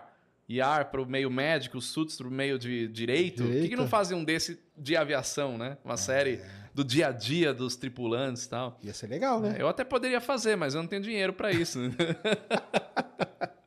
Ia ser interessante É mesmo. legal, mostrar o dia a dia, como é que é o tripulante, como é que é né, o piloto, comissário, o pessoal de, de, de solo, mecânico, despachante. Tem um todo um universo, né, um ecossistema em Um volta disso, bem legal. Que, que gira em torno. É. Não, e uma coisa que eu ia falar pro pessoal, então, um alerta para dar é esse aí, né, cara? Não, não vai estranhar porque não tinha essas coisas, porque não tinha mesmo, entendeu? É. Então o cara entrava, cara, ele ia chegando. Isso é uma coisa que ele falou, que o Fernando falou que era interessante, que não tinha poltrona, né? Você comprava a passagem. É, comprava passagem. Entrava e sentava onde você quisesse, é, né, cara? É, é isso aí. Tanto que os caras era, era comum o pessoal trocar, né? Ah, ah, cara, eu vou sentar ali com aquele outro cara depois É. e tal. E, e era uma É isso aí. zona, né, cara? E isso daí é complicado, porque num voo não lotado compromete o peso balanceamento da aeronave. Vai Então, que todo mundo vai pra um lado só. É, ou todo mundo para frente, ou todo mundo pra. Não dá, né? Então, aí os comissários têm que começar a remanejar, né? O, o despachante operacional de voo tem que fazer um cálculo ali e falar, cara, não dá para estar todo mundo lá atrás, tem que trazer para cá. Então, um, um dos motivos de ser assento marcado também é isso, né? você ter um controle maior de peso balanceamento. Sim, claro. Mas hoje a aviação é completamente diferente do que era naquela época. Completamente, né, cara? E você vê assim que não é tanto tempo, né, cara? Não, estamos ela- falando de 35 anos foi uma desse mudança. acontecimento, né? Foi uma mudança gigantesca. Quando teve esse, esse acontecimento aí no, no âmbito de mundial da aviação, ele é, ele é como que ele é? Você tem ideia assim? Ele não é muito falado nem no Brasil, ele acabou Ah, é? sendo, assim, ganhando uma repercussão muito grande, Não, né? porque depois você falou que lá, quando entraram lá na- no, no, no cafofo dos, Do Osama. dos encontraram lá o, o- referências É, a esse plano sim, aí, sim. desse cara. Aham. Ah. É, então, é isso. é- como eu falei, tem muita controvérsia nisso, isso é até falado no filme, mas não existe nenhuma prova concreta, né? Parece que essa informação veio de um cara que falou, que sabe. Assim, pode ser, faz sentido que seja, né? Porque é um caso que não ganhou uma repercussão mundial como deveria. Mas quem tá com vontade de jogar um avião num prédio, acho que vai pesquisar e vai achar. Ah, E vale lembrar que nessa época não tinha internet que nós temos hoje. Bom, em 88 na internet tinha, É. né? Em- mas em 2000 tam- em 2001 era bem mais precário do que a internet que a gente com tem certeza, hoje, né? com certeza. Então a- o, o tipo de comunicação na época era bem diferente, né? É. Eu até perguntei pro filho do, do comandante Murilo, que chama Fernando também, eh, como é que ele ficou sabendo da história. Ele falou: Ah, fiquei sabendo quando saiu na mídia, quando saiu na TV. Aí eu fiquei sabendo, aí eu liguei, pô, voo saindo de Porto Velho. É o meu pai. Voo 375 é o meu pai que tá lá. Aí ele conectou as coisas e falou, cara, mas ele- eles até tentaram esconder. O governo brasileiro não queria que a mídia soubesse o motivo do, do negócio enquanto o avião estava voando. Eles foram divulgar isso depois que o avião já tinha pousado. Que imagina o caos que ia gerar. Era causa, né? né? Ia virar Então, caos. então a informação era. Hoje em dia, você pega ali no aplicativo de rastreio, você aparece. avião- Cara, tem um acontecimento in- interessante, porque aplicativo de rastreio de avião, eu acho que tem gente que não tem o que fazer, porque fica o dia inteiro lá procurando coisa. O que eu recebo de mensagem. Olha esse fala- avião aqui, olha tá esse avião uma fazer- coisa estranha. O que, que tá acontecendo? Como é que eu vou saber o que tá acontecendo? Isso é que é o melhor, né? O que que tá acontecendo? Você tem que responder, cara. É. E aí teve um acontecimento de um Boeing 747 Dreamlifter, que é um avião modificado para carregar peças do 787. Ele decolou de um aeroporto lá da Europa e logo na decolagem caiu uma das rodas do trem de pouso. Só que o 747 tem um pack de rodas ali gigantesco. São acho que Uma 32 mais, uma rodas, se não me engano. diferença. Uma mais, uma menos, o piloto nem viu. O trem de pouso, se a roda caiu, o trem de pouso fechou, não dá nem Segue, sinal no, no, no painel. Né? Você não tem um sensor por roda. Com certeza o controle deve ter falado, ô amigo, seguinte, cara, ficou um negócio aí no caminho, né? Mas o avião pousaria de forma segura. Antes do avião pousar, enquanto o avião ainda estava fazendo o voo, já tinha viralizado esse vídeo na internet que um cara gravou a decolagem do avião E gravou a roda. e gravou a caindo. roda caindo. Cara, esse, vi- esse, esse vídeo já ganhou o mundo inteiro. Eu acho que a hora que o comandante pousou e viu, eu, caramba! Porque não deu tempo do cara pousar antes de, né, de viralizar. Então hoje é muito rápido. Hoje, Hoje é, né, pega cara? tudo. Até o pessoal fala, nossa, tá acontecendo muito mais incidentes, acidentes. Estatisticamente falando, não. Tá até É, eu acho que menos. até tá tendo menos. Tendo menos. O problema é que gravam muito mais Muito, né? tudo que acontece, pessoal repercute, tudo. Não, e hoje tem aquelas câmeras no aeroporto, é, né? exatamente. Que a galera aqui, aqui, aqui em São Paulo tem os Isso é do, do meu amigo, do Eduardo Gório ali. Ah, gente. é? do Eduardo Isso aí, Gório. eu até fico mesmo. zoando ele, falou: você é o dedo duro da aviação. Que aí, aí eu vejo ele postar às vezes quando o avião saiu da pista aqui, É, derrapou, não então, eles pegam tudo. Aí você junta isso com um monte de spotter, que é o cara que gosta de tirar foto e gravar avião espalhado em tudo quanto é canto no mundo, com os aplicativos de rastreio, com todo mundo com o celular na mão, es- escuta um barulho a mais, já vai gravar. Então, a informação, você não deixa passar nada. É. Um avião que faz um pouso mais duro ali já vira notícia, né? Então, em 88 era diferente, né? Era diferente, cara, era diferente. Que maneiro. Então vamos assistir. Como que chama o filme? O, o- O sequestro do voo 375. Ah, o sequestro. do voo Estreou 37. hoje e é distribuído pela Star Productions, né? Que é a da, da, da Disney. E, enfim, já tá nos cinemas aí. Que legal. Vale a pena. Vamos lá, cara. Vamos, vai, vai, vai sempre assistir filme com a mente aberta, cara. Você aí, principalmente fã da aviação, não vai ficar pegando nos detalhes. Ah, esse mancha pra cá, essa manete é pra lá. Essa... Vamos viver, né? Ah, tá louco. Se divirta um pouco, galera, né? É, exatamente. É que nem o pessoal do audiovisual, né? Que eu conheço os dois, né? Você conhece os dois É, os lados. dois. Eu conheço é o aerochato, né? Que é o cara que pega em tudo. Chato é bom. e, Gostei. o, e o vídeo chato, né? Então eu sou do audiovisual também, cara, é você assiste, você vai pegando os detalhes, né? Então, assim, gente, vamos assistir um filme, vamos ser entretenimento. Tem é, mui- muita. Principalmente na hora que o avião pousa, é tudo feito em 3D. Então tem um- uns detalhes ali que pecou, ficou um pouquinho, né? Ruinzinho ali o 3D, mas, cara, eu acho que isso daí não, não deixa o filme ruim, sabe? É um mero detalhe. É, e além disso, vai pra conhecer a história também, né? Exatamente. E Conhecer o filme é bom, o filme é legal, ele é bem produzido. É um filme bem bacana. Que maneiro. Então tá aí, ó. Ah, voo, voo 375. Que legal, cara. Isso aí é demais mesmo. É sensacional. Você tava falando de aplicativos aí, né? Que, Sim. que aplicativos que você. Eu vou, eu vou recomendar um aplicativo aqui, Ah. que eu mais uso ultimamente. Turbly. Turbli? Conhece? Não. É um aplicativo sensacional, cara. Que você bate ali o. O voo que você vai, dá para onde? Guarulhos, por exemplo, eu fui agora. Guarulhos, Miami. Eu coloquei ali e ele dá uma previsão de como vai ser a turbulência. Ah, ah, é. É sensacional. Ah, e aí eu é já, boa, já, eu já entrei com medo dentro do avião. Ah, Já é? entra, tá já vendo? entra Adianta. Você já entra com medo. Em vez de você deixar acontecer, você Não, já entra prefiro tenso. saber. eu prefiro saber. Eu tive lá com o Lito um dia, eu fiquei fiquei falando assim, cara, falei, pô, cara, os caras podiam pôr um mapinha, cara. Pôr alguma coisa, cara. Porque nesse voo, eu tava falando aqui pro Fernando, que eu fui agora lá ver o Starship, né, o foguete do Elon Musk, meu voo parou em Miami. E tava tudo indo relativamente bem, chacoalhando lá como que tem que ser mesmo, porque não tem, vai fazer o quê, né? Não tem outro jeito. Você tá lá dentro enlatado, tem Você que tá lá aceitar. dentro latado. Mas aí, de repente, a comandante fala lá, ó, não vamos servir café da manhã porque o negócio tá feio aqui, pessoal. Ah, vá, turbulência. Ela falou seve- severa. Você vê. Aí eu falo, pô, turbulência severa, eu sei como que é, cara. É aquela que começa a cair mala de um lado, que eu falei, pô, eu não acredito, cara. Acabou que não foi severa, não. Foi, deve ter Foi da sido moderada, foi da moderada, mas não teve café da manhã. Mas ela deixou pra avisar em cima, cara. Filha da mãe, podia ter avisado um pouquinho antes, cara. Não tem. Mas eu tava falando pra você, cara, que pra mim o negócio. Eu vejo todos vocês falar, né? A turbulência não. O, o problema meu com a turbulência nem é pensar que ela vai derrubar o avião, não, cara. É porque eu tenho um, um negócio ruim com aquilo, cara. Sei lá o que, é que é. desconfortável É muita gente. desconfortável, né? É. É, é desconfortável. Assim, eu já peguei vários voos com turbulência e voos longos que você tá dormindo. Aí começa a tremer um negócio lá, aí você acorda. Tem gente que dorme com a. Né, Então, tem gente que o gosta, né? Que é, o- que é o balanço, É. né? Então, eu, eu durmo, mas quando começa a tremer, eu acordo. Porque Uhum. fica me chacoalhando, eu acordo. Então, é, não é uma coisa que você fala, nossa, que delícia, vamos ficar chacoalhando no avião, né? É, é desconfortável.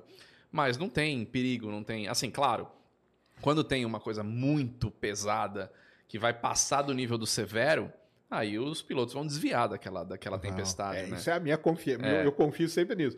O Este... Você conhece o Estevam, né? Sim, Estevão. sim. aham. Ele fez um vídeo outro dia, não sei se Mas chegou é a uma ver. figura, cara. Ele, ele ficou assim, começou o avião a chacoalhar pra caramba. E ele falou assim: turbulência não derruba avião, turbulência não derruba avião. Aí ele falou assim: não derruba, mas dá um medão. Eu ri demais. cara. Eu ri demais com isso. Mas esse, esse Turbo aí é um aplicativo muito legal, cara. Legal, Ele- não conhecia. Ele mostra pra você aonde que vai ter e tal. E aí, lógico, eu tá, é porque aí também, eu sei que quando você passa ali, cruza ali o, o- o Equador, sempre tem Sim. problema, não Tem tem, a zona, como. zona de convergência intertropical ali, então. Zacas ali, é, né? é, aí o negócio, tudo acaba ali, né? ali é começa complicado. nos polos, porque, né? Você sabe, então começa nos polos e chega no sabe Equador. que é redonda. É, tem, tem uma lógica pra isso, né? E aí chega no Equador, então ali tem bastante. E aí eu vi um vídeo seu outro dia, cara, falando de uma empresa, no- agora não vou lembrar da onde que é, que os caras estão desenvolvendo um negócio anti-turbulência. Ah, sim, é lá da Europa, da, acho que é da Áustria.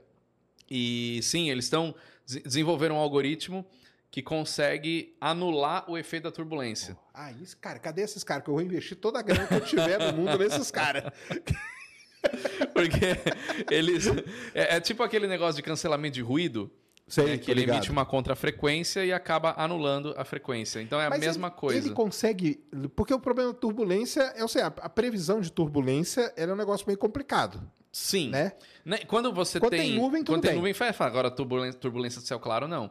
Mas ele não prevê a turbulência. Ele sente a turbulência e já manda um Em sinal tempo para real. É, em tempo real. Caramba! No caso do teste, dos testes que eles estão fazendo para a superfície hipersustentadora, que são os flaps, né? Então ele baixa, porque o flap, quando você baixa o flap de um avião, você faz a asa ganhar mais sustentação. Então você sente o avião dar aquela inflada, ele quer Eu subir, sei ele quer voar é. mais. né? Sei o efeito. É.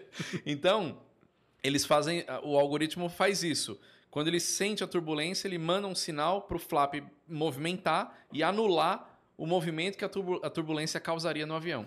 Entendi. Só que isso para aviões de grande porte tem um problema, porque flaps em aviões grandes Demora, né? demoram para estender. Então não, não dá tempo, né? Então eles têm que evoluir esse sistema aí para outros comandos. Mas é um início interessante. Pelo Hum. menos os testes que eles fizeram, que foi num avião de pequeno porte, é, ele ficou bem estável, assim, comparando com o sistema desligado. né? Ficou? Ficou. É mesmo? Pô, E então- avião pequeno toma soco. Eu piloto, eu piloto avião pequeno e dependendo, do- eu fiz uma decolagem ah, no, no início dessa semana do interior com uma nuvem de tempestade do lado. Eu estava saindo, né? Então a nuvem estava atrás, eu, ia, eu decolei e fui para frente. Então eu não fui em direção à tempestade porque eu não sou maluco. Só que eu peguei o efeito dela.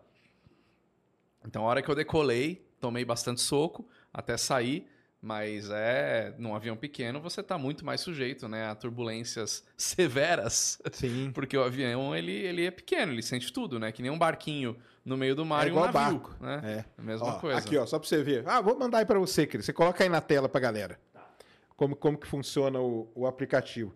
Cara, mas esse, esse negócio, eles testaram num avião pequeno, então, não é isso? Sim, testaram num avião pequeno, Mas tripulado já. tripulado, sim. Ah. Mas ainda tem um período de evolução para isso, né, avançar. Mas um avião pequeno, um piloto só, Funcionou. Funciona. O sistema de, Caramba. de detecção e, e emissão de contrafrequência, vamos chamar assim, Certo. funciona. Eu acho que o desafio agora é fazer É a reação. é a reação ser rápida, né? Entendi. Então, é, num avião grande, acho que vai demorar um pouco mais ainda. Caramba. Pô, mas aí. Mas tem que galera- começar de algum lugar, né? Galera que tem grana em vista nesses caras aí, cara. Porque aí, pô, se, se você for num voo bem tranquilo, cara, esses caras podem fazer muito sucesso, você não É, acha? Sim, com certeza. Porque a turbulência é um negócio que a galera fica Acaba maluca, espantando cara. muita gente. Mesmo a gente falando que turbulência não derruba avião, é, né? Isso mesmo. A galera né, fica com medo. Mas Põe é que nem estabilizador de navio, né? É. Estabilizador de navio é um negócio interessante também. Ó, peguei esse voo aqui, tá? Aham. Da American Airlines. Turbli. Aí desce aí. Turble. Ó, quer ver que legal? Desce aqui. Ele coloca a rota e tal, mas esse aqui que é legal, ó. Aqui. Ah, você tá. Ele mostra pra você tudo. Aí ele fala, escreve lá, ó, episódio de turbulência moderada, mas um voo vai ser suave. E aí você vê em que momento que o bicho vai pegar. Ah, ele ó. pega a moderada mais perto de Miami ali. É, chegando aqui, né? E no meio, cruzando provavelmente Cruzando a Amazônia ali. aqui. Aí desce aqui, Ah. Cris, deixa eu ver o que mais que tem. Que ele tem os... Ah, e tem a lance de vento, ó, tá Ah, vendo? sim. É, é legal pra caramba isso Pô, aqui, gostei cara. disso aí. Turble, é turbo. Todo voo que eu vou, cara. Antes de eu pisar, eu já tô sentado, eu entro aqui, ó, turbo, escondido pra ninguém ver. Eu entro aqui assim, ó. Ah, tá bom, tá tranquilo. Hoje, hoje vai. Aí você pega uma turbulência do céu claro que o turble não. Aí ferrou. Porque sobe aqui, cara, porque ele te dá o. Quer ver? Sobe aqui, Cris. Ah, mais um, mais um pouquinho. Vem aqui, ó, Maps. É legal, é legalzinho o aplicativo, cara. Ele vai dar o mapa, ó, quer ver que legal? Ó, Ah, tá. É, ele tem toda. toda a um coisinha. Você muda aqui a altitude, ó. Aham. Pra ver como que tá. E Isso aqui eu já gosto, cara, porque eu já olho aqui e falo, caramba, por exemplo, hoje eu estou indo pra Europa, ó, tá ferrado, tá doido, cara. É, lá a entrada pra Portugal ali, ó, tá com. Tá, tá feio o negócio. Mas o Brasil hoje tá tranquilo. Hoje tá tranquilo. Tem, a- tem aquela, aquela formação constante no Rio Grande do Sul e Santa Catarina, que não Sim. sai nunca de lá. Então, não tem é- nenhum furacão sendo formado na Flórida, já passou a, Temporada, a né? temporada de furacões. Tá, é legalzinho isso legal, aí, cara. legal, É gostei. Não sei, ó, até agora funcionou, viu? O zoom bem. que eu fui, eu bati ali, foi tranquilo. até este Miami aí indicava que ia ter picos ali no sim, final. sim. Só que eu fiquei, sacanagem, ó. O capitão não usou turble pra desviar. pra Tem um aplicativo legal de meteorologia que a gente usa que chama Windy. E ele é bem completo, ele é muito é. bom, muito bom. Dá pra usar na aviação, na náutica. Mas aí ele é mais técnico, esse Ele é bem mais né? técnico, é. Aí ele tem foto de imagem de é, em tempo real de radar, foto de satélite. exatamente. É bem legal. E desses aí de fly, flight radar, esses de É, o Flight acha- Radar 24 acho que é o mais conhecido, conhecido, né? né? Então é o que todo mundo. Tem outros também, mas o Flight Radar 24 é o que dominou o mercado. Mas esse aí é só rastreia o voo, ele não tem informações meteorológicas não, ele não tem? tem? informações meteorológicas, Ah, não. não? Se você paga a versão, eu tenho a versão Gold, né, do, do Flight Radar. Aí você consegue ver voos que aconteceram bastante tempo, você pode reproduzir, é bem legal. Mas ele não tem as informações meteorológicas e ele funciona com um sistema do avião que chama ADS Bravo, que não é, é com a frequência do transponder do avião. Então não é todo avião que pega, o avião tem que ter esse ADS Bravo nele. Ah, Hoje em ele dia não pega to- o transponder, Não. então. Hoje em dia, todos os aviões comerciais têm. Aviões da aviação executiva, todos têm. Nos Estados Unidos é obrigatório todos os aviões terem o ADS Bravo. Seja o do do ultraleve até, né, todo mundo tem. Então, nos Estados Unidos, você vê todos os aviões que estão voando. No Brasil, não. Tá. No Brasil, a aviação geral, dá para você comprar o sistema, né? É fácil de colocar no avião, ele é portátil, né? Se o avião não tiver. Mas hoje os, os novos sistemas de transponder já vem acoplado o Ah, ADS entendi. Bravo, né? Então aqui no Brasil pega tipo os principais. É, é. empresas, Ou, ou as, as- as aeronaves mais novas que já tem o sistema no Garmin ali na, na, na aviônica do avião. Entendi. Se o avião não tem, dá para você comprar um aparelhinho que nem sei quanto que custa, mas não é muito caro. E aí você põe uma anteninha apontada assim Olha aí, que legal. e aí dá para pegar, Muito dá interessante. para acompanhar. Legal mesmo. Mas aí, você acha que esses caras da turbulência aí, eles vão, eles vão para frente com esse negócio? O que é você difícil acha? dizer. Eu acho que o sistema é interessante, mas acho que tem um bom um longo caminho ainda para viabilizar em aviões Ah, é? maiores. É. Mas é o que eu falo, é o que eu sempre Mas se eles falo tiverem um aporte de uma Airbus, Boeing da vida em cima aí pra, tipo, trazer esses caras pra Ah, dentro. com certeza, E- né, dá porque um- os caras já fazem ajuda bastante, com certeza. velha, né? Isso faz, saiu de um projeto de uma universidade lá na Áustria, né? Pô, então é um foi um negócio projeto pro- bem- sim, é bem embasado. Mas é isso, não basta ter só o sistema. A aeronave tem que ser, ser capaz de fazer os, os movimentos rápidos para anular o efeito da turbulência. E uma aeronave de grande porte, você não vai conseguir trocar um sistema de flap para que baixa assim, como, como acontece num Em avião. tempo pequeno. real mesmo, É, né? Em tempo real. Ele tem um delay de quanto, mais ou menos? Na aeronave comercial, É. ah, alguns segundos, uns 30 segundos para baixar o negócio todo. Ele demora, Ah. demora. Ele vai baixando o flap e você vai ver a- o flap indo devagarinho Sim. assim, ó. Você até Ah, escuta, né? sim. Ele vai. Você tem que ficar prestando atenção para ver que ele tá movimentando. Então, Pra mim, aquilo ali era tipo uma escolha, tipo, teria uma velocidade, não, não, não, dá não. pra ser mais rápido. não, porque aquele troço funciona com um sistema hidráulico. Ele tem uma rosca que ele vai. O sistema hidráulico faz essa rosca girar e essa rosca faz o negócio estender. Né? Aí não tem como mesmo. Aí não tem como. É uma rosca que tem que girar, que ela teria que girar muito mais rápido. Aí entram outros problemas, né? É, eu acho que se uma Airbus da vida chama esses caras, põe eles lá pra dentro. E olha, o ano passado eu fui lá na Airbus, em Toulouse e em Munique. Munique tem o centro de pesquisa e desenvolvimento deles. Cara, eles estão muito à frente. O que a gente viu, que a gente não pôde gravar, pôde falar que existe, mas não pôde gravar, não pôde mostrar. Já é um negócio de outro mundo. É mesmo? Imagina o segredo industrial. aí? Pode. Não, isso aí, tá- o, o que a gente viu é que pode ver, né? É. Eles têm um sistema de, de geração de energia, micro-ondas, muito maluco. É um sistema que tem uma sonda no espaço. Essa sonda capta a luz solar, concentra isso num beam, né, num fecho de laser. Ah, e esse beam ele vai para uma estação na Terra, microondas, e através dessa transferência microondas transforma aquela luz solar em energia elétrica. E aí a ideia da Airbus é colocar esse sistema de captação de energia dessas sondas nos aviões. Caramba. Então o avião voando e aí as sondas vão alimentando os aviões que estão voando com esse, esse fecho. Então assim, essa é uma das tecnologias, essa que mais me surpreendeu. Eu olhei aquilo e falei, é, realmente. Doideira, hein, cara? E é uma tecnologia próxima, estamos falando de coisa de 2026 até 2030 já ter algo desse tipo funcionando, é Entendi. completamente viável. Entendi. Entre outras coisas, o eVTOL, né, que toda a indústria está bem. ah, bom, vamos falar né? dele, vamos falar assim. É, aviões híbridos com motores de hidrogênio, coisas desse tipo.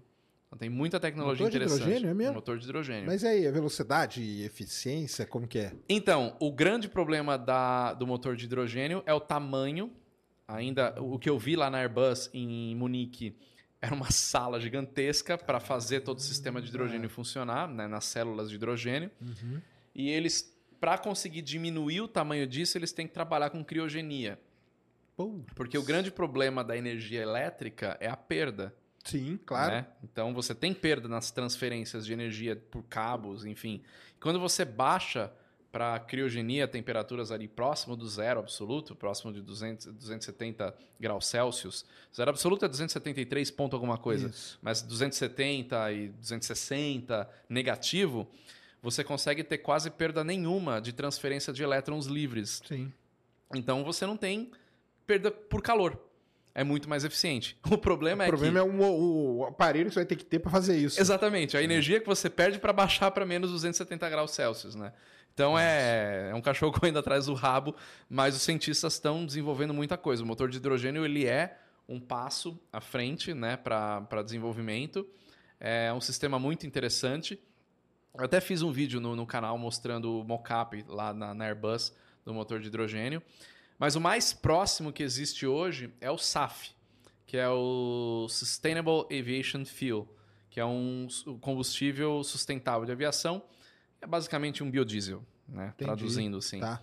Só que isso ele é, ele já está acontecendo. O biodiesel, o SAF, já existe. O Brasil tem um grande potencial de se transformar. Isso o próprio presidente da Airbus aqui no Brasil falou com essas palavras. O Brasil pode ser o, a, a- a Arábia Saudita do SAF, Caramba. né? Por conta de ser um combustível que sai da terra, né? Da planta. E então a indústria toda já começou a trabalhar com isso daí. Eu já vou em avião com SAF lá na Airbus. A gente estava voando no Airbus A350 que 50% era SAF.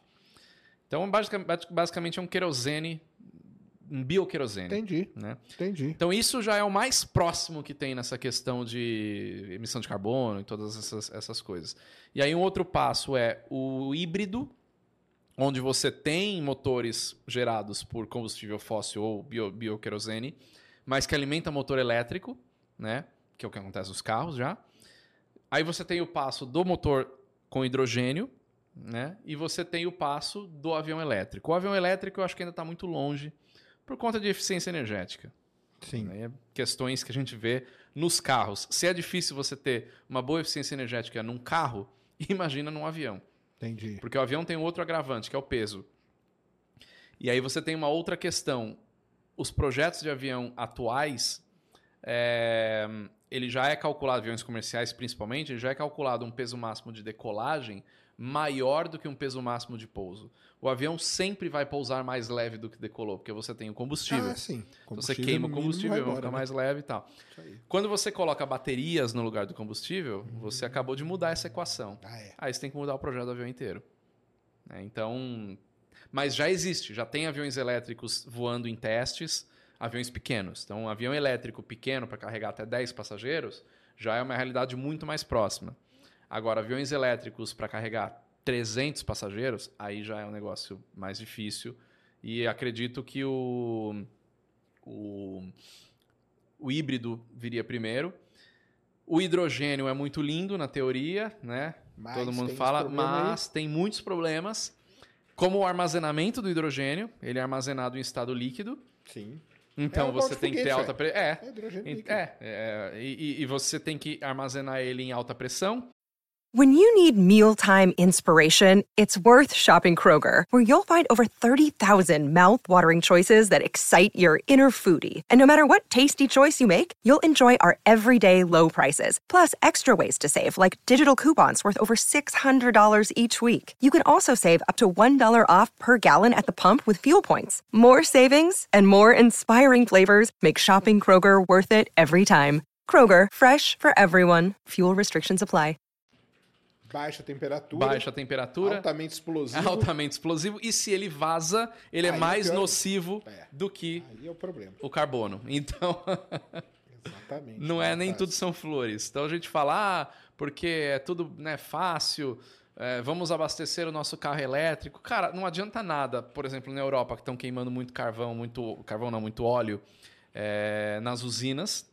Não adianta nada você ficar abastecendo avião na to- é, carro na tomada com É. usina termoelétrica funcionando ali. Né? Você troca meio que seis por meia dúzia. Então, acho que tem todo um sistema, mas a aviação, toda a indústria aeronáutica está comprometida em zerar as emissões até 2050. Entendi. Então, eles estão construindo toda uma cadeia Para que isso funcione. para que isso funcione. Porque um outro agravante do, queros... do, do, do, do, do hidrogênio, você vai abastecer o avião aonde? Não adianta você ter um avião movido por hidrogênio ficar hoje. no canaveral. Lá Tem uns tanques É, então, só. né? Vai fazer fila ali, ó. É. É isso mesmo. Hidrogênio líquido é- tem esse problema aí seríssimo, né? É, é Mas bem até no complicado. caso da, de, de- da astronáutica, o pessoal tá mudando, tá saindo do hidrogênio. Sim. Agora é metano. Ah, é? Tanto o foguetão lá do Elon Musk é, Aham. é metalox, que a gente chama, que é metano com oxigênio líquido. Ah, tá. E aí o metano ele é mais limpo, ele Sim. é mais, até mais eficiente, tudo, entendeu? É, porque o, o grande lance do hidrogênio é a emissão dele, que acaba sendo Sim, 100% claro. limpa. É. Só que todo o trajeto Todo- até chegar lá, todo o é. processo disso, não é fácil. As usinas para você transformar o hidrogênio líquido, né? Imagina, uma coisa é para a indústria astronáutica, que é desse tamanho. Outra coisa é a indústria aeronáutica do mundo inteiro O mundo todo. que né? consome muito mais. Né? Então eu não lembro os números agora, mas são bilhões e bilhões de litros de querosene, sabe? É, é- é um negócio astronômico, Ah, não. assim. É loucura. Isso aí não dá mesmo, não. e, nessa, e nessas andanças por lá, viu muita coisa de inteligência artificial que os caras estão usando? Como que é ou não? Foi no ano passado, né, que eu Ah, fui. Foi em tava- novembro. Então a inteligência artificial, claro que já devia ter muita coisa ali acontecendo, mas não estava nessa febre tão absurda que a gente está no ano de 2023 de inteligência artificial. Porque nessa tecnologia o negócio muda de um mês para o outro. É, né? muito rápido. Eu vi, inclusive, um vídeo do Felipe Raime, né? Sim. E no, no começo, acho que foi no começo do ano, ele falando de um negócio espetacular, de um algoritmo que ele, cara, ele programa, cara, o Felipe Raime é, né? Felipão, é. E aí ele reprogramou um negócio para inteligência artificial pegar a voz dele e utilizar a própria voz dele, dublando ele em inglês. Cara, se eu não me engano, foi, sei lá, março. Quando eu vi isso e ele falando, meu Deus, olha, cara, três meses depois já tinha isso em qualquer lugar. eu- É tá- assim mesmo. É. Então, é muito rápido, né? Mas sim, tem muita coisa de inteligência artificial. No caso da aviação, muita questão da Big Data, né? Para você poder é, é, processar essa Claro, quantidade de informação, claro. né? Então, É que eu até quando, quando eu, antes de eu ver, eu vi lá o título do seu vídeo, fui assistir o negócio da turbulência, né? Eu pensei que os caras iam fazer algo com, com inteligência artificial, cara. Sei lá, você mapeia ali. é, esse algoritmo fazer. deve funcionar. Ah, não, né? deve ter Com- alguma coisa, é. com certeza. Mas você pensar, daria para fazer e ir preparando. Porque eu entendi o lance que eles fazem. Eles emitem em volta e aí em tempo real vai ajustando ali o é pra, aí. Pra tentar. Mas sei lá, se daria. É, o, o, termo inteligência artificial ele ficou muito popular agora, né? Ah, Mas sim, se ficou você for muito. pensar até o próprio, a própria forma que o algoritmo do YouTube funciona é uma Ah, não, inteligência é tudo artificial. artificial. né? É estatística ali É, por é. trás rolando a mil. Muitos zeros, zeros e uns ali atrás. É. Tem pergunta aí na plataforma, Cris? Manda aí, deixa eu ver. Da Black Magic. Boa noite, pessoal. Já foi dito e redito várias vezes por Serjão a preocupação sobre um novo Apoca... Ah, boa. Evento de Carrington. Conseguimos pensar em vários possíveis desdobramentos, mas e no caso dos aviões? Eu vou contar aqui uma história muito interessante, não sei se o Fernando sabe dela. O que poderia acontecer a um avião no ar num caso desse? Então vamos lá, para quem não sabe o que é evento de Carrington, em 1859 teve uma grande explosão no Sol. Essa explosão solar, as partículas carregadas chegaram aqui na Terra e a Terra era toda se comunicava por telégrafo, queimou a rede de telégrafo da Terra. O evento de Carrington é de 1859, não teve só esse, teve um em 1872, 1921 e foi tendo vários e com certeza nós vamos ter algum. Teve um, inclusive, não chegou nesse nível, mas recente, né? Que teve uma emissão de massa coronal do Sol que E- deu uma estragadinha aqui, né? Foi recente, inclusive. Foi recente, então, aí eu não sei se você vai saber, mas o que aconteceu recentemente foi o seguinte: teve uma explosão solar e alguns aviões da Azul, os ATRs, tiveram problema. Por quê? É, eu fiquei sabendo disso daí. Você ficou sabendo disso? sim. Ah, então eu conversei com o pessoal da Azul. Ah, é? É, eles vieram conversar comigo e tal. O que aconteceu foi o seguinte: o- essa explosão solar ela passou pelo satélite de GPS. E aí, não é que estragou os satélites, mas deu um, um, um bugzinho ali, um glitch que a gente chama, no satélite. Só que o problema é que esse glitch, até ele, todo esse problema se propagar e se resolver, isso aí levou uns 40 minutos. E 40 minutos, cara, na aviação, É um você já é um caos que virou. Então, e o ATR, ele tem um, um problema que ele não tem o. Como que é aquele, o sistema de backup dele? Depende do GPS também. Então, se dá um problema no GPS, o caso do, do ATR em si, ele não consegue nem decolar. Alguns outros aviões, o sistema de backup dele é aquele diferencial, né, que a gente fala. É, o inercial. Inercial, isso aí. E aí ele consegue, não tem problema nenhum. Mas nesse dia teve um avião da Emirates que deu problema. Ele estava voando. Só que aí ele tinha um sistema, não aconteceu nada, Aham. e ele conseguiu chegar e tudo, mesmo porque meia hora ali no voo que o cara tava fazendo, cara, tipo, o cara tava em cima do oceano ali, cara, segue aqui, vambora. Mas teve um ali, cara, um ATR, que o piloto tava indo decolar. E puf, travou tudo. Ele voltou o avião deco... assim, para saindo ali, cara. Ele já tinha saído do portão, Aham, já tava taxiando já tava pra... taxiando para deco... quando puf, parou tudo. E isso, cara, assim, os caras fizeram a conta lá, tipo, acho que foram umas 400 pessoas que acabaram se prejudicando com essa história toda. Aham. Porque o ATR também cabe quantos? 72. 72, É, né? Isso aí. Então, mas o que, que acontece? Esse é, esse é que é o problema, cara. Esse é que é o problema, entendeu? Porque. E deu fila no aeroporto. Ah, aí, sim. não, aí começa, né? Atrasa aquele voo, cancela aquele voo. Ah, sim, é um efeito cascata e vira, que atrapalha aí- tudo, né? Pô, e os caras vieram me contar e tinha gente querendo. Aí você quer. Aí o cara quer bater no, no cara que vende o Sim, ticket como ali. se resolvesse alguma não coisa. Tem né? nada a ver O cara nem sabe o que tá acontecendo. Ele tá tendo que segurar o BO ali, não sabe nem que o sol resolveu explodir hoje, né? Exatamente. E é cara pulando em cima do pescoço e vira e vira uma confusão, É né, uma cara? confusão, né? E vira uma confusão. Então, mas você chegou a ouvir falar disso aí? Eu ouvi falar disso daí. E é interessante você ter falado do, do negócio do sistema inercial, né? Até voltando um pouco, quando o GPS começou a ser realmente o, o novo caminho do sistema de navegação mundial, a grande preocupação era um sistema americano. Isso. Estoura uma guerra, Estados Unidos lá, vai lá e muda a configuração dos satélites, todo mundo se perde. Né? Então, essa era a grande eh, discussão até o início dos anos 2000. Né? Eh, o, o sistema de navegação aérea, até então, era só por radionavegação, antenas no solo que emitem um sinal, e aí você consegue se balizar para as antenas. São sistemas mais complexos, mas é basicamente isso. E sistema inercial. O que, que, que que é o sistema inercial? O sistema inercial é um sistema de giroscópio dentro do avião Isso. que ele consegue calcular a velocidade de rotação da Terra. Então, dependendo da onde, como a Terra é redonda, dependendo da latitude que você está, se você está mais próximo do Equador, você tem uma circunferência maior, a velocidade da- de rotação é maior. Quando você vai mais para os polos, você tem uma circunferência menor, a velocidade de, de- de- de rotação é menor. O inercial, ele consegue justamente calcular em qual latitude você está de acordo com a velocidade de rotação. Isso. Ele junta essa informação com a sua última posição de longitude e te dá um sistema de, de geolocalização, né? Um sistema muito eficiente, sempre funcionou. Os aviões sempre voaram porque a Terra é redonda e gira, né? Isso Coisas aí, desse tipo. Isso mesmo. E, e além disso, tem os sistemas de radionavegação e aí começou o sistema de GPS, que é por satélite. Junta triangulação de satélite ali É.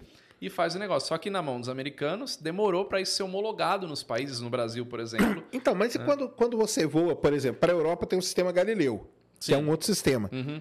O, o avião que voa, sabe, Brasil, sei lá, Paris, quando chega ali na Europa, ele assume o sistema Aí eu Galileu? já não sei essa parte técnica de o que é assumir o quê.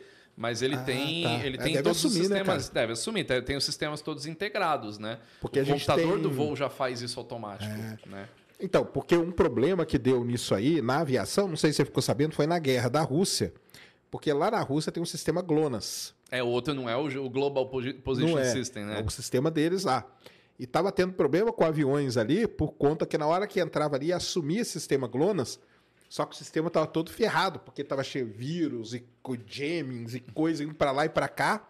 E os caras tiveram muito que apelar para o sistema inicial, entendeu? Sim, aham.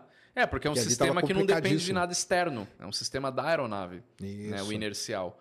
E os sistemas de radionavegação não dependem de nada no espaço, mas assim a, a emissão de sinal dos- da- do- das antenas que estão em solo dentro do determinado país. Isso. O sistema GPS não. É muito mais fácil hoje você navegar com GPS na aviação. sim, com muito mais fácil.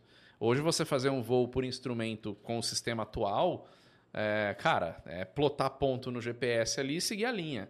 Né? Não tem erro, né? Não tem erro. Agora, com radionavegação, pegar radial, você tem uma antena chamada VOR que ela tem radiais.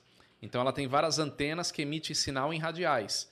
E aí você vai passando por ela e o, sina- e o instrumento do avião consegue identificar qual radial ele está pegando Ah, entendi. né, para você saber qual posição você está em relação a ele. Caramba. Não é só uma antena que aponta, né? Entendi. Então, e aí por esse sistema de radial, você sabe se você está chegando na antena, se você está saindo da antena, você sabe se a antena está aqui, você está passando aqui, você sabe que você está nessa radial, você fala para o controle assim, ah, eu estou a tantas milhas da antena na radial tal, o controle sabe que você está aqui, ou se você está aqui, né? Saquei. Só que é muito mais complexo Muito mais. né?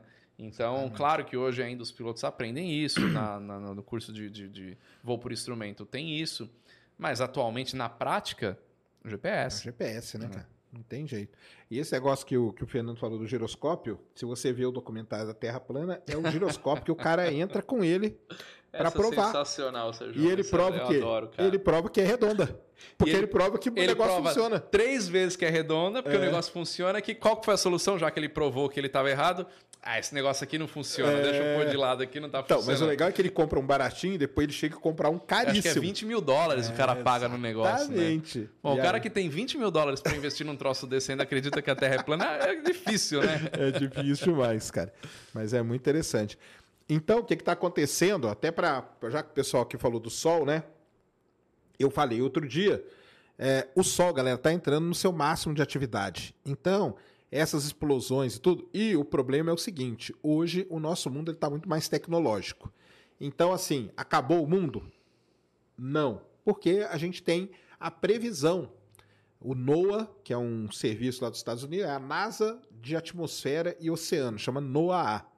Eles têm o monitoramento do clima espacial que a gente chama. E ele tem os Electras que voam no furacão. No furacão, aquilo lá, aquilo lá é loucura. Isso aí, o cara que faz isso. Você é... iria, Sérgio? Já, mas de jeito nenhum, cara. Que que é isso? E os caras vão de boa, dando risada É. ainda, cara.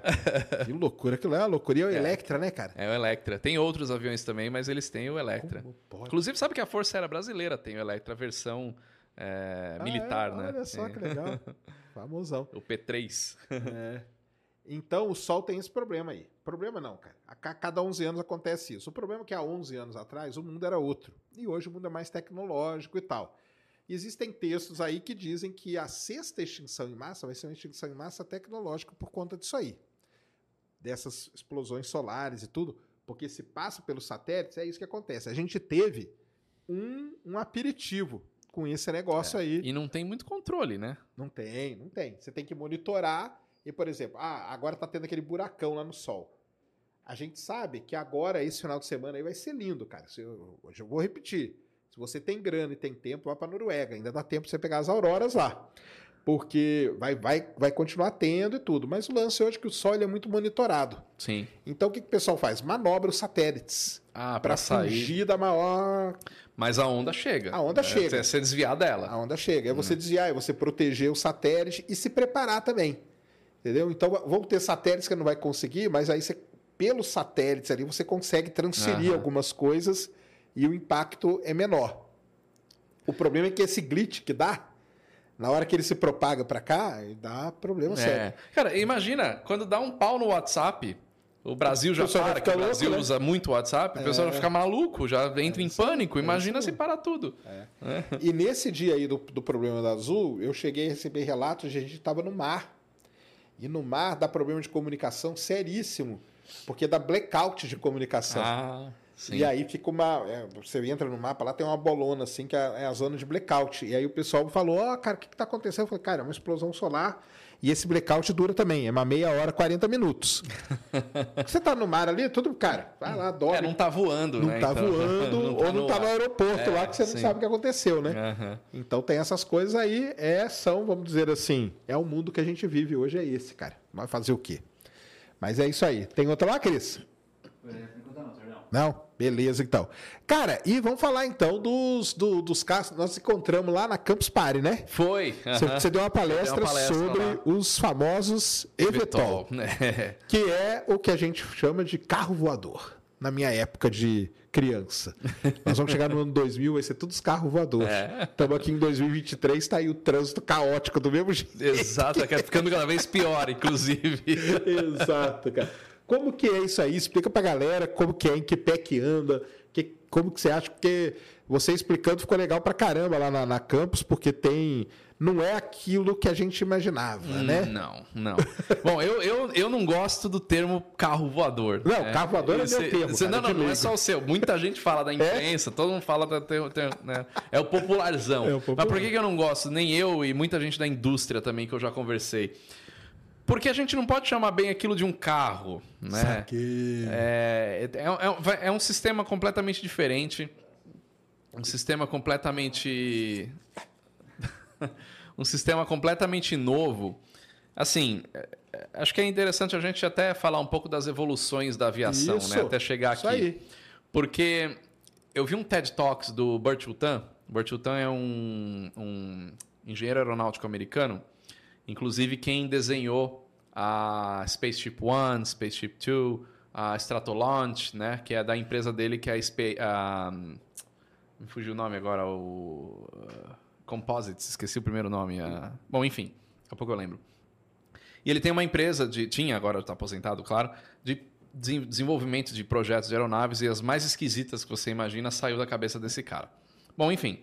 Ele deu um TED uma palestra, um TED Talks em 2006, então estou falando aí já um tempinho atrás, dizendo o seguinte: da desde a Guerra Fria, do início da Guerra Fria, vai 1950, 60, até aquele momento que ele estava, 2006, não tinha acontecido nenhuma grande revolução aeronáutica.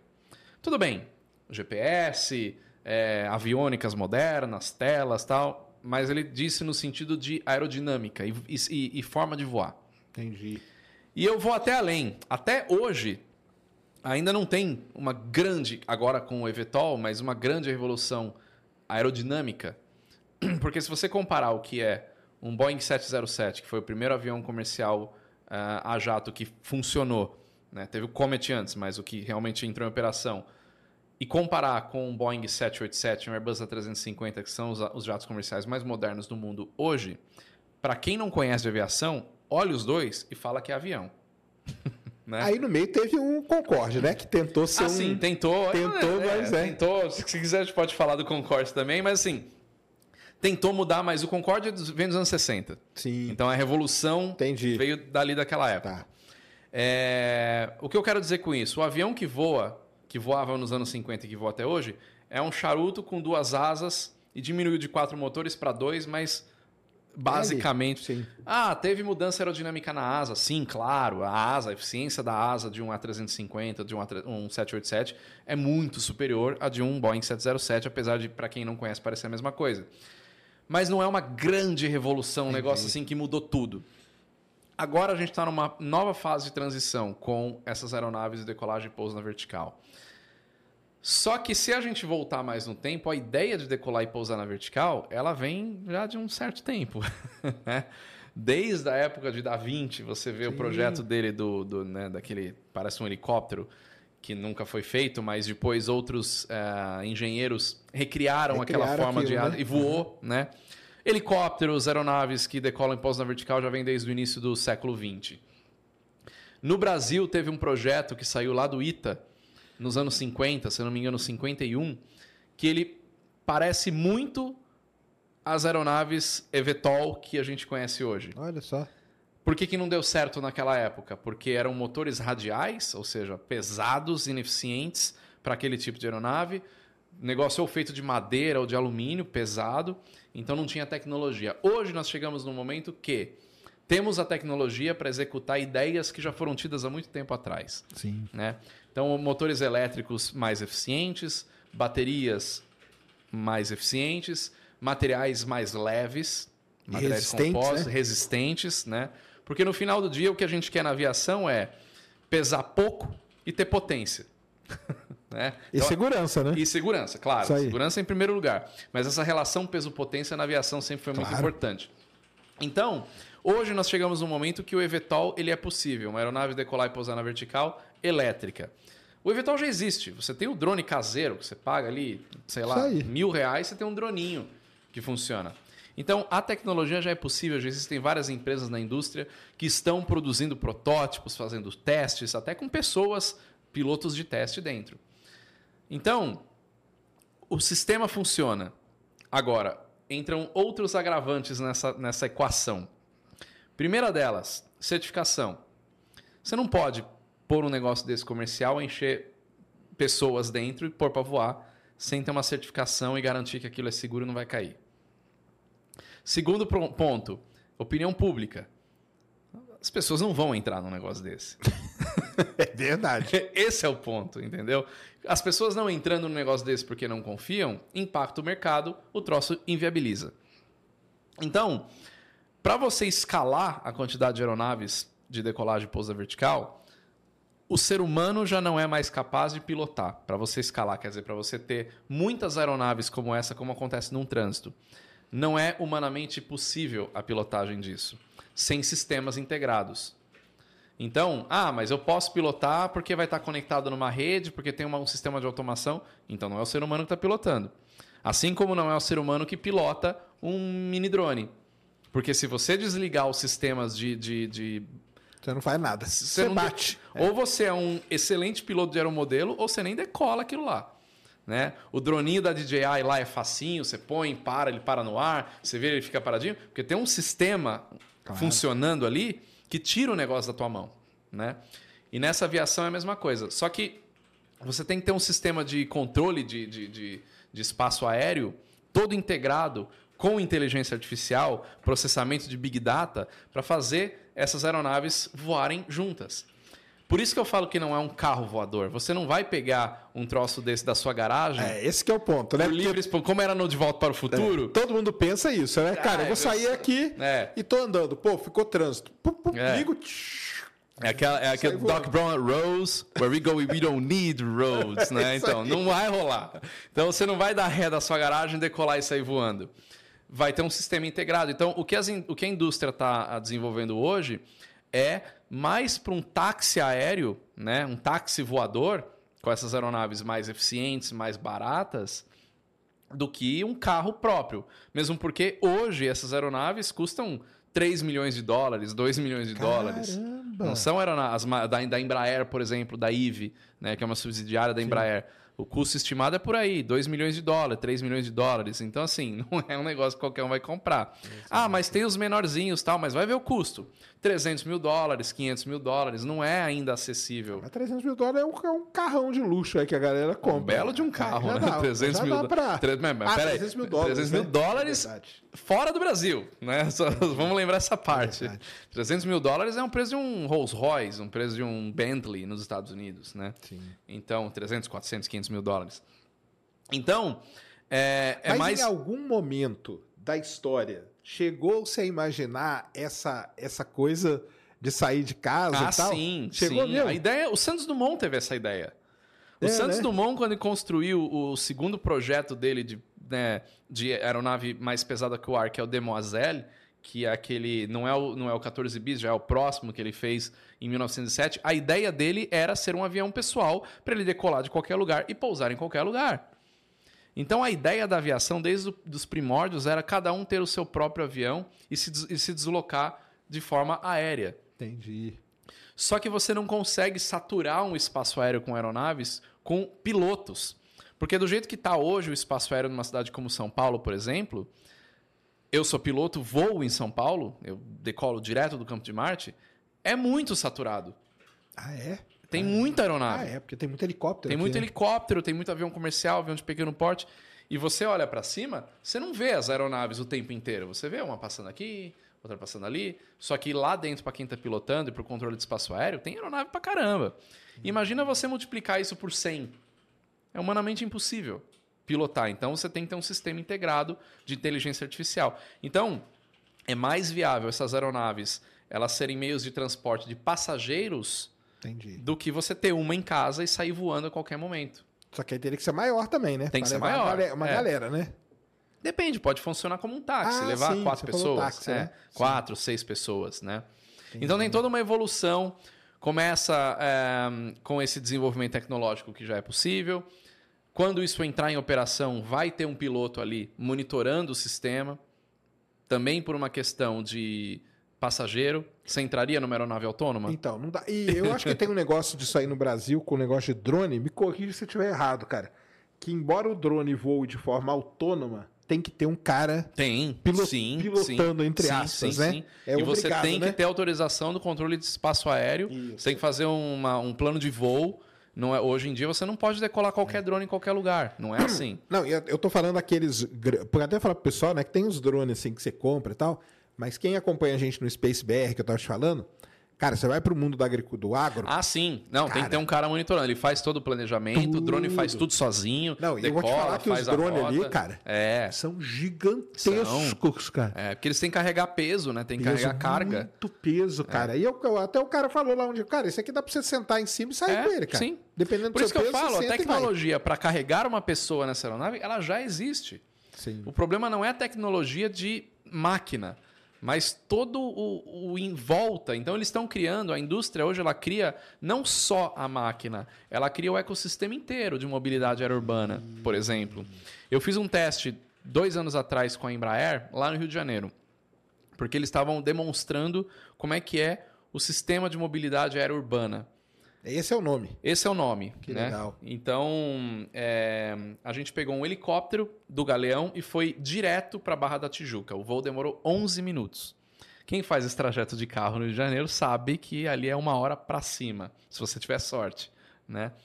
Então, aí eu fiz o vídeo, tem o vídeo lá, e a gente usou um Bell 505 Mas esse estava de helicóptero. helicóptero, um Bell 505. Tá. E muita gente me perguntou, tá, você voa de helicóptero. Mas aí que tá, a aeronave é só mais um detalhe. Tá. Eles criaram todo um sistema junto com o DSEA, né, que é quem controla o espaço aéreo brasileiro, para sair do ponto A, ir para o ponto B em linha reta, por onde vai passar, qual que é essa estrutura dos pontos de decolagem, como é que o passageiro acessa isso.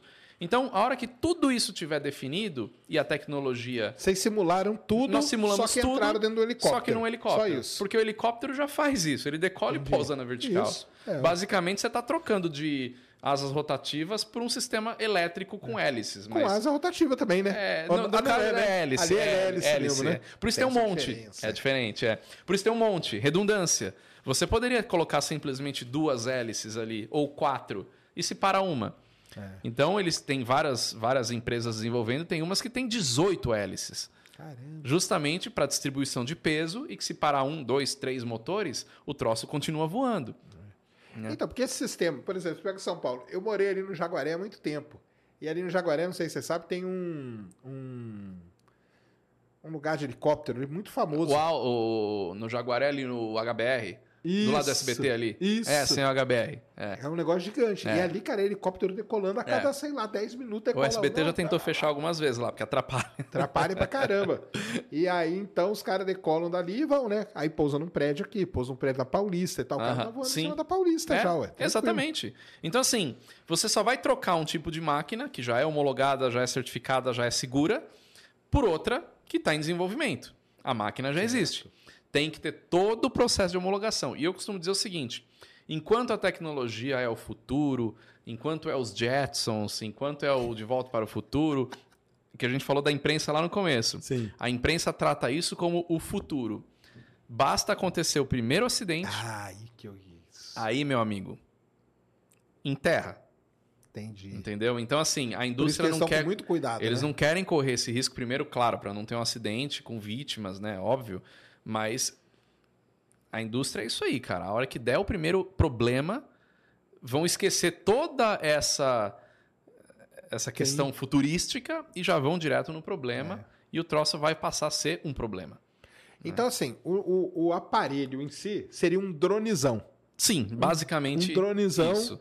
Aí alguns põem quatro, outros põem oito, e vai, você vai colocando a quantidade de hélices que você quiser É, e ali. vai. Cada, cada empresa faz é o seu projeto. E aí ele iria, sei lá, estação da Sé.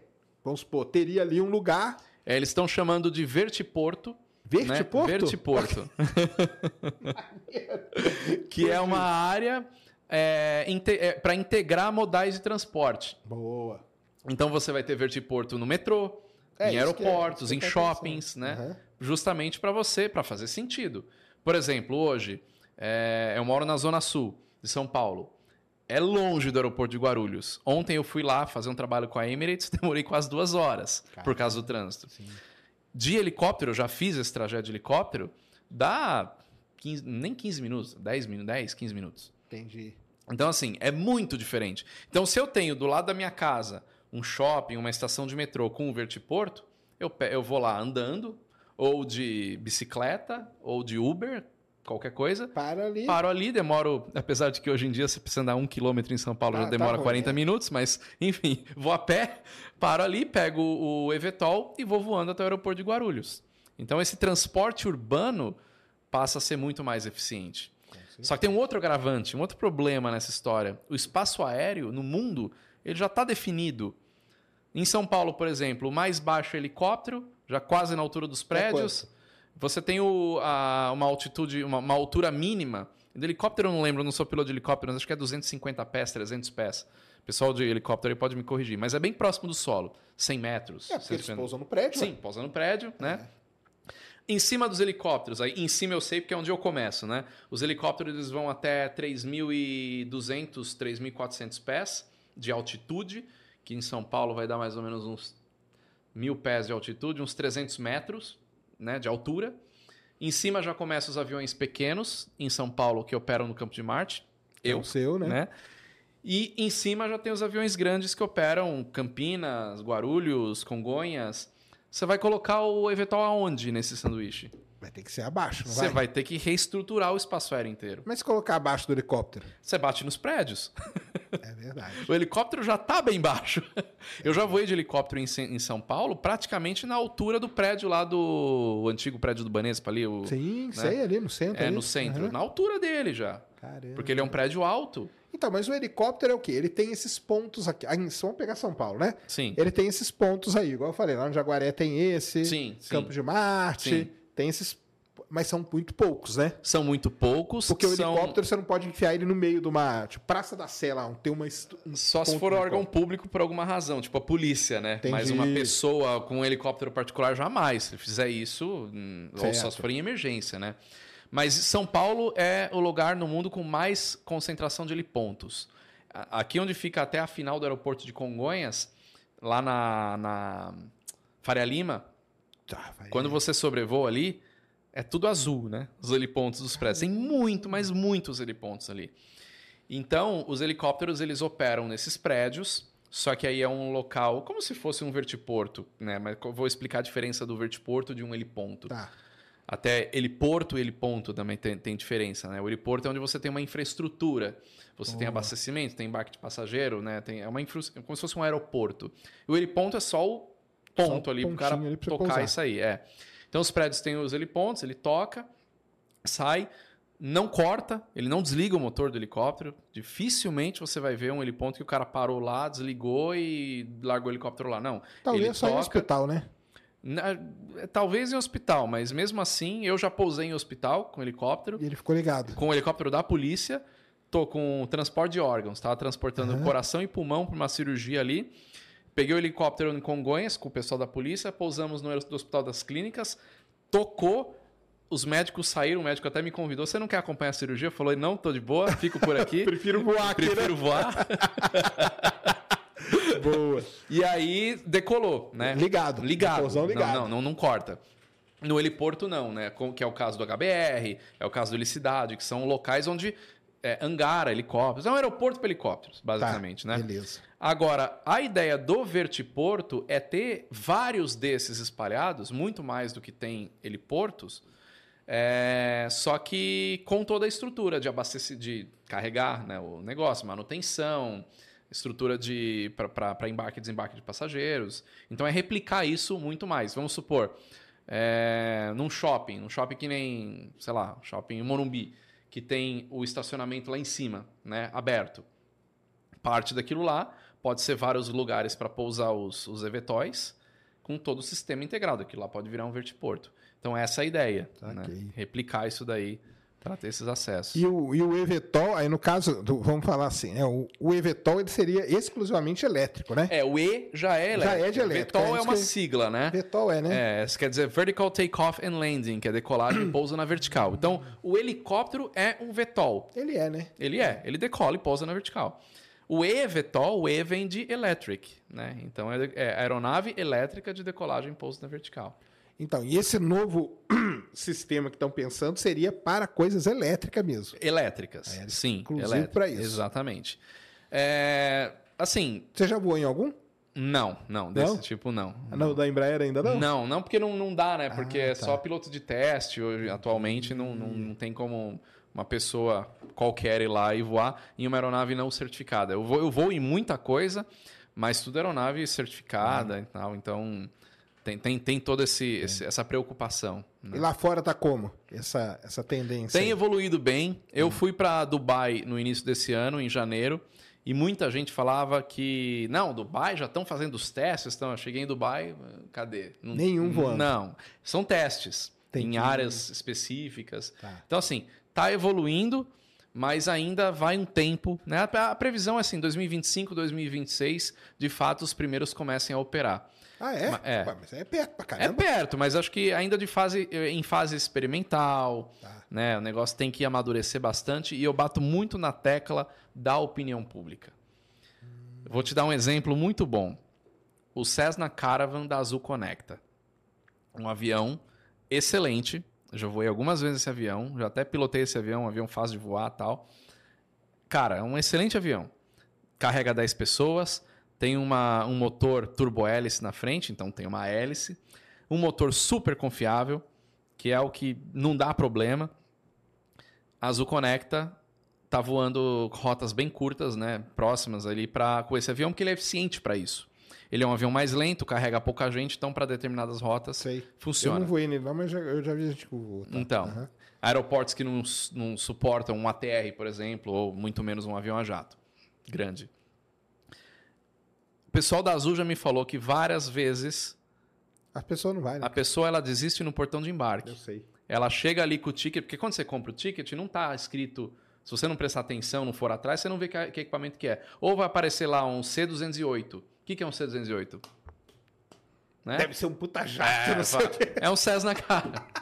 Aí o cara, o cara chega no portão de embarque, ele vai embarcar. Só tem o cara no pátio, ele. É isso?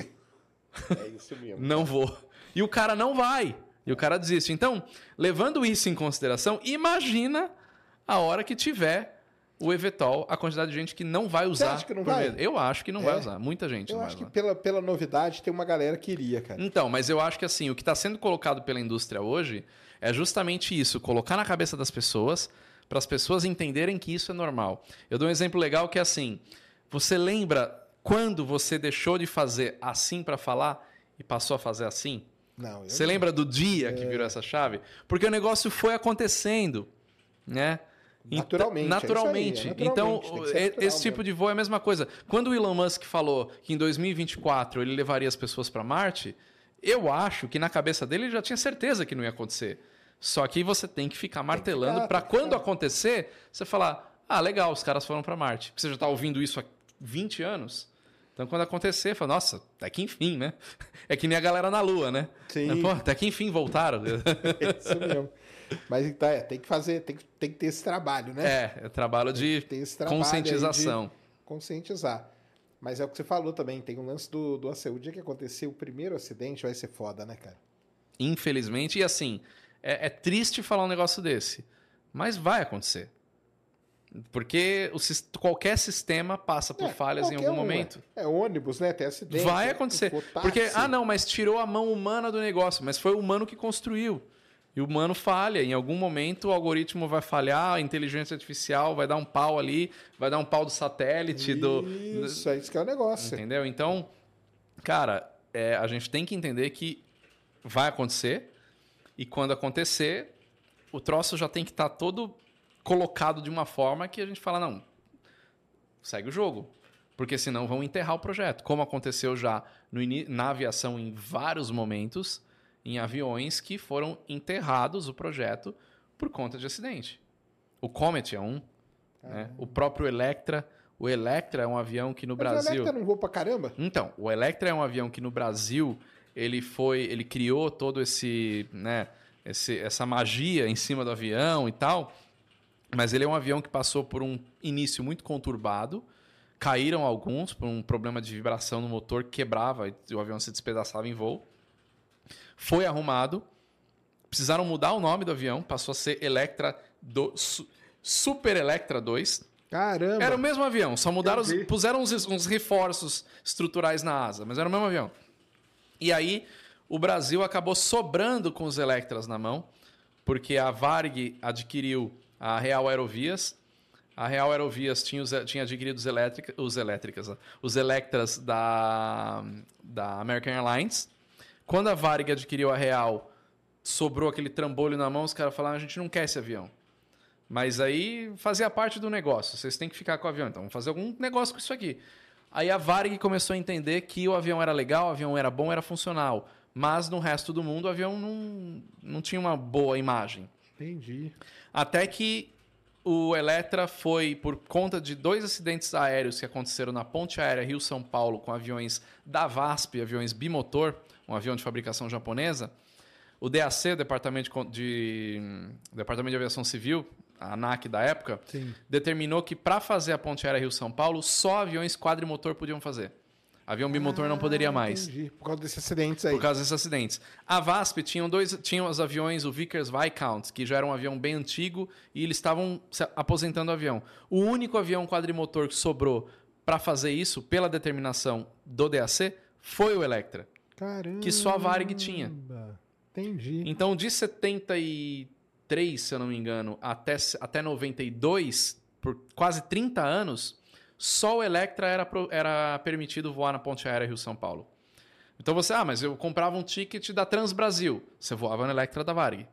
Saquei. Tinha- que era aquele momento era aquele que você tava- que a gente momento. tava explicando. Então Aham. isso, esses 30 anos, tornou o Electra no Brasil um avião, assim, incrível. Porque, de fato, não aconteceu nenhum acidente. O avião cumpriu com seu papel, né? Mas lá fora já não era tanto... Então, assim, foi um avião que passou por problemas. O Comet, primeiro avião a jato comercial, passou por problemas que enterrou realmente o projeto. E vários outros acontecimentos ao longo da aviação que acabaram, aca- é, acabaram né, com, com o negócio na época. Então, a indústria não quer que isso aconteça com o Evetol.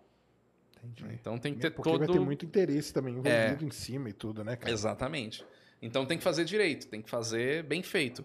Um outro avião que quase foi também foi o 737, né? O Boeing Sério? 737 MAX. Ah, agora, né? O Por causa Max, desses é. problemas aí recentes, Exatamente, né? é. Então Entendi. conseguiram reverter, teve uma polêmica absurda. Inclusive já saiu é, é, é, documentário no Netflix sobre a negligência da Boeing, de fato, né? Foi um problemaço. Mas é aquela história, se não Que fosse software, a Boeing, coisa é uma assim, questão né? de software, né? É. Que o avião acabava entendendo que o avião estava subindo, na verdade o avião estava nivelado, o sistema tentava nivelar um avião que já estava nivelado. E aí ele jogava o nariz para baixo e não havia Não quem tinha como puxar. tirasse ele. É. Caramba, cara. E eu digo o seguinte: se fosse uma empresa como a Embraer, por exemplo, que é uma empresa sólida, a terceira maior fabricante de aviões do mundo e tal, só que se a Embraer passa por um uma, uma crise dessa, a Embraer não teria aguentado. Né? Então, porque foi uma crise muito grande. A, a Boeing passou e está passando até hoje por problemas muito sérios por conta disso. E a Boeing, o pessoal diz que é a queridinha do governo americano, né? Então tem, Tem todo um... tem um certo tem um certo apoio ali, né? Pra não É. deixar... Agora, outra empresa que acontecesse isso nesse nível nos dias de hoje, quebra a empresa. Ah, sim, Quebra a empresa, com certeza. Com certeza.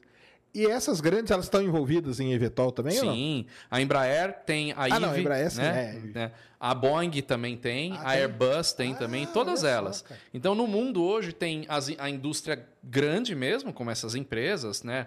Outras empresas aí de grande porte e muitas startups. Então, muitas empresas Hum. pequenas que estão desenvolvendo seus projetos. Então, tá todo mundo nesse movimento indo para esse caminho. Então, tem que dar certo. Mas eu acho que ainda vai demorar um pouco para, de fato, virar uma, uma coisa normal. Só, o seu palpite é qu- quantos anos?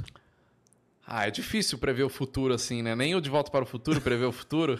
Exatamente. Estamos aí falando desde sempre, é pô, 2000, depois É. mudaram, ano É, 2010. dois- é 2015, é, né? Aí nós vamos estar voando já, né? Esquece carro pra quê? Não vai Pois é, eu tô esperando aquele tênis da Nike até hoje, que você pisa e ele fecha. Exatamente. Não- o não- hoverboard É, o também, né? hoverboard era meu sonho. Queria muito um daquele. Já passou quase 10 anos da previsão. E nada, Eu né? não sei, É, da é. previsão lá que ele bate, né, no, no relógio, é. isso mesmo. Ah, cara, eu chutaria no mínimo uns 15 anos aí pra ter alguma Ah, é? coisa mais. É, mas tô chutando, isso aí é Entendi. palpite meu, sem embasamento, né? Uns 15 anos pra ter alguma coisa assim funcionando É, já. é. E aí tem um, um negócio que vai ser o seguinte também, né? Isso aí, igual helicóptero é, né? Esse transporte por helicóptero é.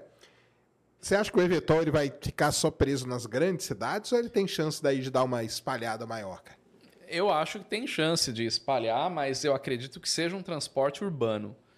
Talvez conectando cidades próximas, tipo São Paulo Campinas, por exemplo. E, por exemplo, dentro de- porque dentro de Campinas, como que é negócio de helicóptero? Não é muito, não é muito, não, né? não tem uma frota como São tem, Paulo, né? claro. Não, não, é bem Mas menos. aí esses Evetol poderia ter. Aí poderia ter, sim. O problema do helicóptero é que ele é uma aeronave de operação cara. Ele é uma aeronave de aquisição cara e operação cara. A manutenção dele não é barata. Então, o helicóptero mais barato do mercado hoje, você vai falar em torno aí de 1 milhão, 2 milhões de dólares. Então o Evetol é bem mais então, barato. o Evetol, ele é, é, tá, tá, tá no, na entrada do helicóptero. Existem helicópteros que passam de 15, 20 milhões de dólares, né?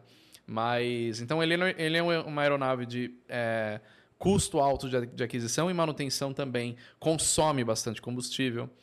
Né? É não muito dá pra você acoplar um sistema de. Ah, não dá, né? Agora não dá pra você colocar uma inteligência artificial ali pilotando. É, hoje já existe sistema de piloto automático que o helicóptero faz pairado e praticamente pousa sozinho. Ah, é? Eu voei num helicóptero da Airbus recentemente, num H145, que o que estava integrado naquele helicóptero que a gente voou só fazia o, só, né? Só fazia o pairado a um metro do solo, ficava paradinho a um metro do solo.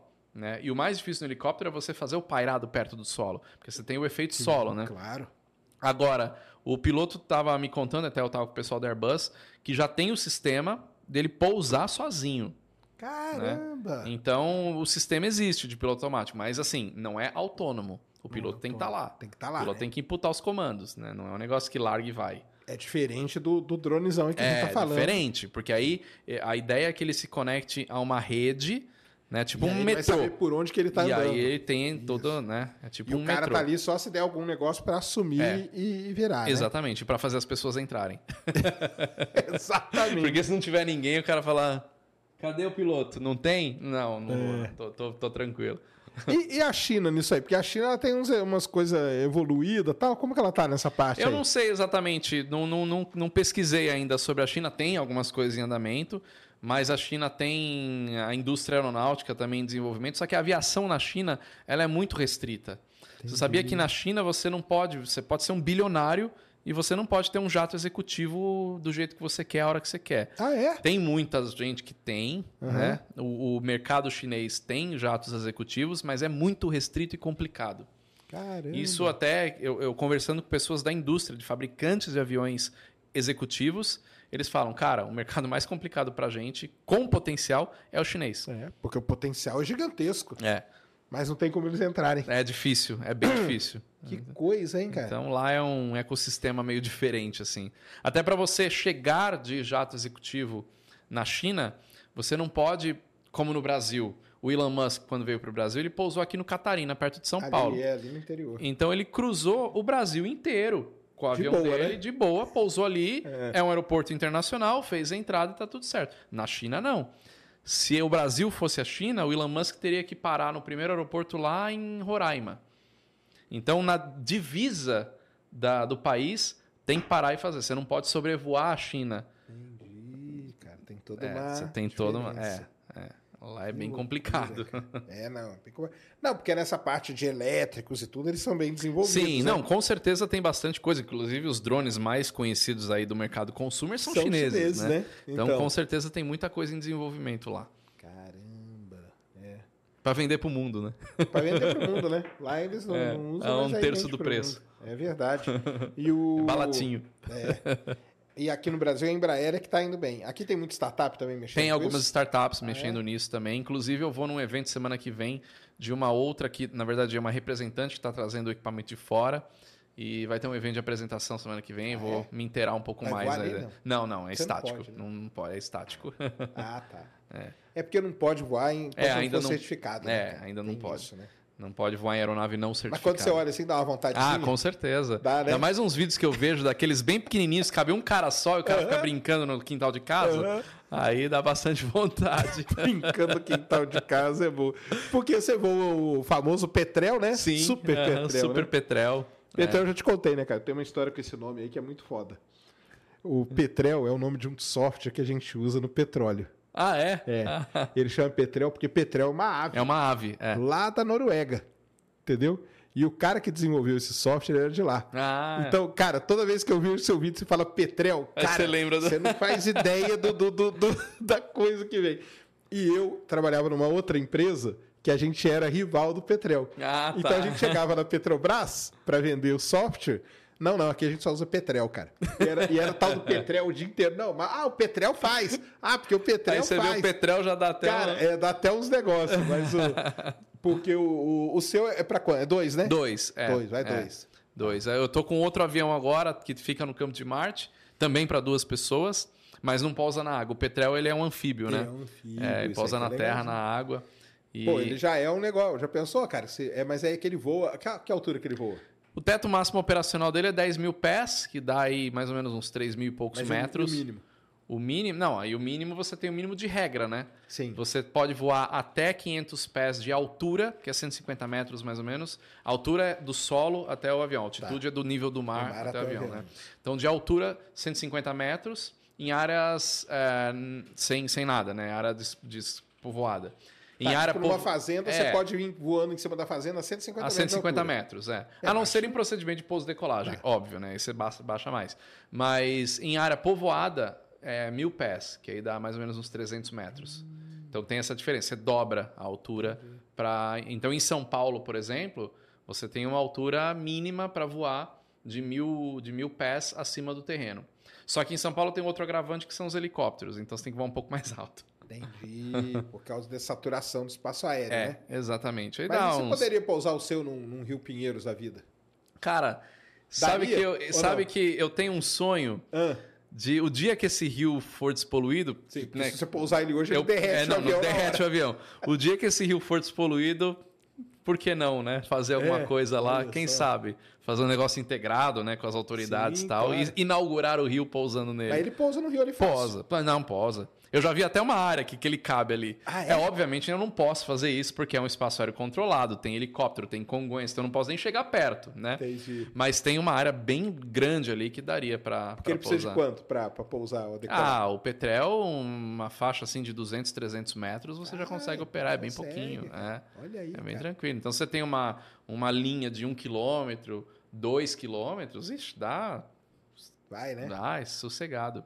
É muito gostoso pousar com ele em represa, principalmente quando tá aquela água bem calminha. As represas do interior de São Paulo agora estão cheias, então tá, tá bacana. Um ano atrás estava feio. Entendi. Você via aquela camada de terra, né? A, Sim. água lá embaixo, era feio de ver. Agora as represas estão bem cheias. Pousar em mar já é mais complicado, porque tem uma marola um pouco maior, o avião é Você já pousou pequenininho. em mar? Já, já, algumas Ah, é? vezes, já, já. Caramba. Tanto em Ubatuba quanto em Paraty. Paraty, no litoral sul do Rio de Janeiro, é o melhor lugar para pousar de anfíbio, porque ele tem uma, um braço, que eu sempre esqueço o nome daquele braço lá de Paraty, que ele forma praticamente uma represa de água salgada ali. Entendi. Ali é, fica calminho, você você fica muito ali. calminho. Ali é uma delícia de pousar. Olha aí, cara. Em rio, rio já é mais complicado, porque se for um rio. Não, nem tanto pela correnteza, assim, você parar sim, né? Se você só tocar é mais tranquilo, mas quando você pega, eu já pousei no Rio Amazonas, por exemplo.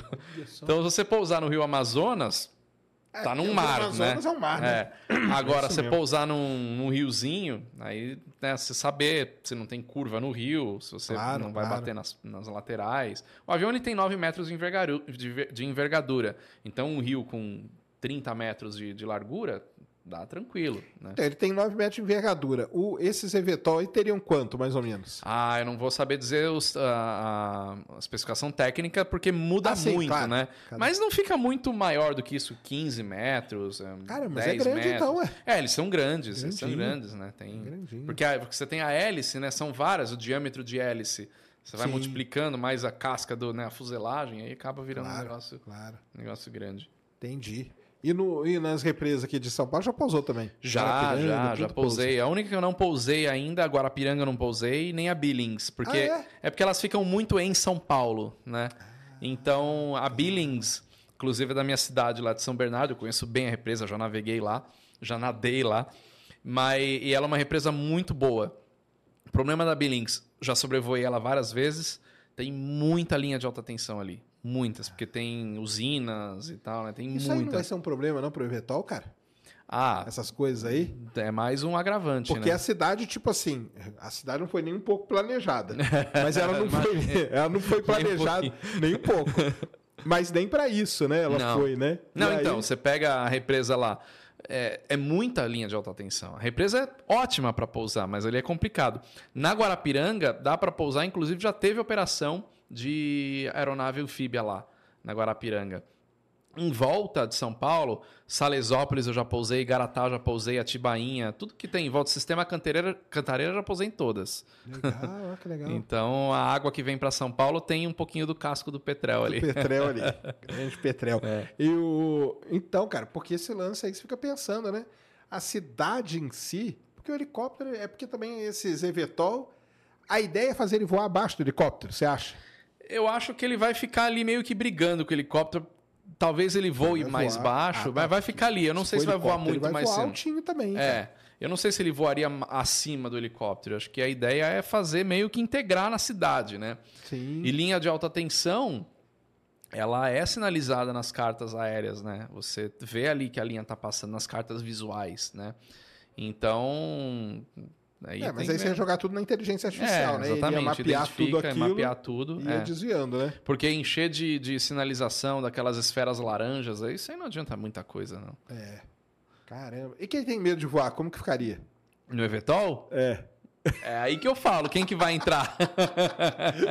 Essa é sempre a minha pergunta. Entendi, Você voaria? Esse é o ponto, né?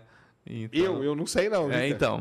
Mas eu já voei no, no nesse aí, muitas vezes. Qual? No, helicóptero? No, no- não, no helicóptero várias, mas no Cessna... Ah, sim. No, Caravan. Aham. Caravan. Pô, Sim. Que isso, Não, cara. aviãozaço. Voa pra Caramba, é. cara. Não, avião é, é dar muito medo bom. pra caramba. Pô, porque aí, aí chacoalha, hein? É, é, porque é um avião menor, então ele recebe mais a pancada ali da atmosfera e voa numa altitude, ele não é pressurizado, então ele voa numa altitude que tem a formação acontecendo ali, né? Tem, não tem como desviar, Não cara. tem como desviar.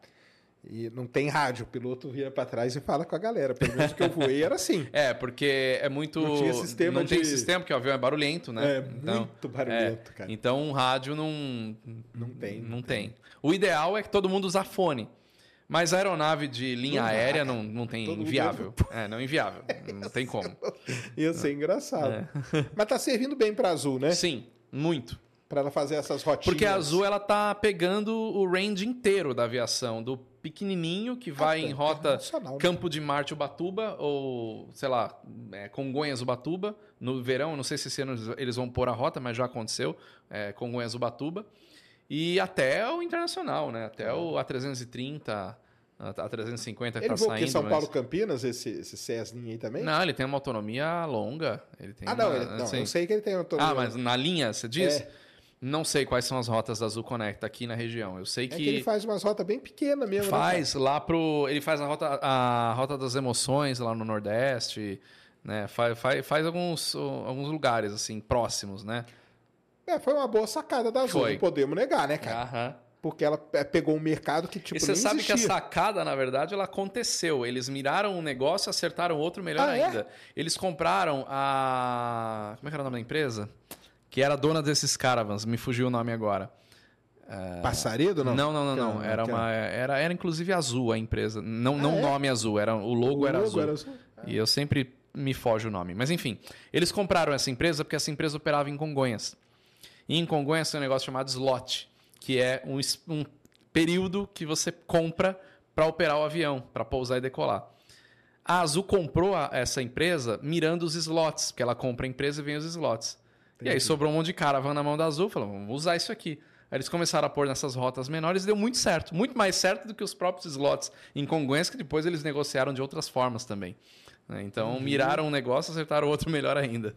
É, porque você pega uma viagem aí para algumas cidades que demora 3, 4 horas, de, nesse avião vai muito mais rápido, meia Não, hora, 40 assim, minutos. quando é- você começa a usar a aviação, essa, esse, no caso, Azul Conecta, ela não é aviação geral, ela é aviação regular, né? Ela é aviação de linha aérea, você tem voos regulares. Sim.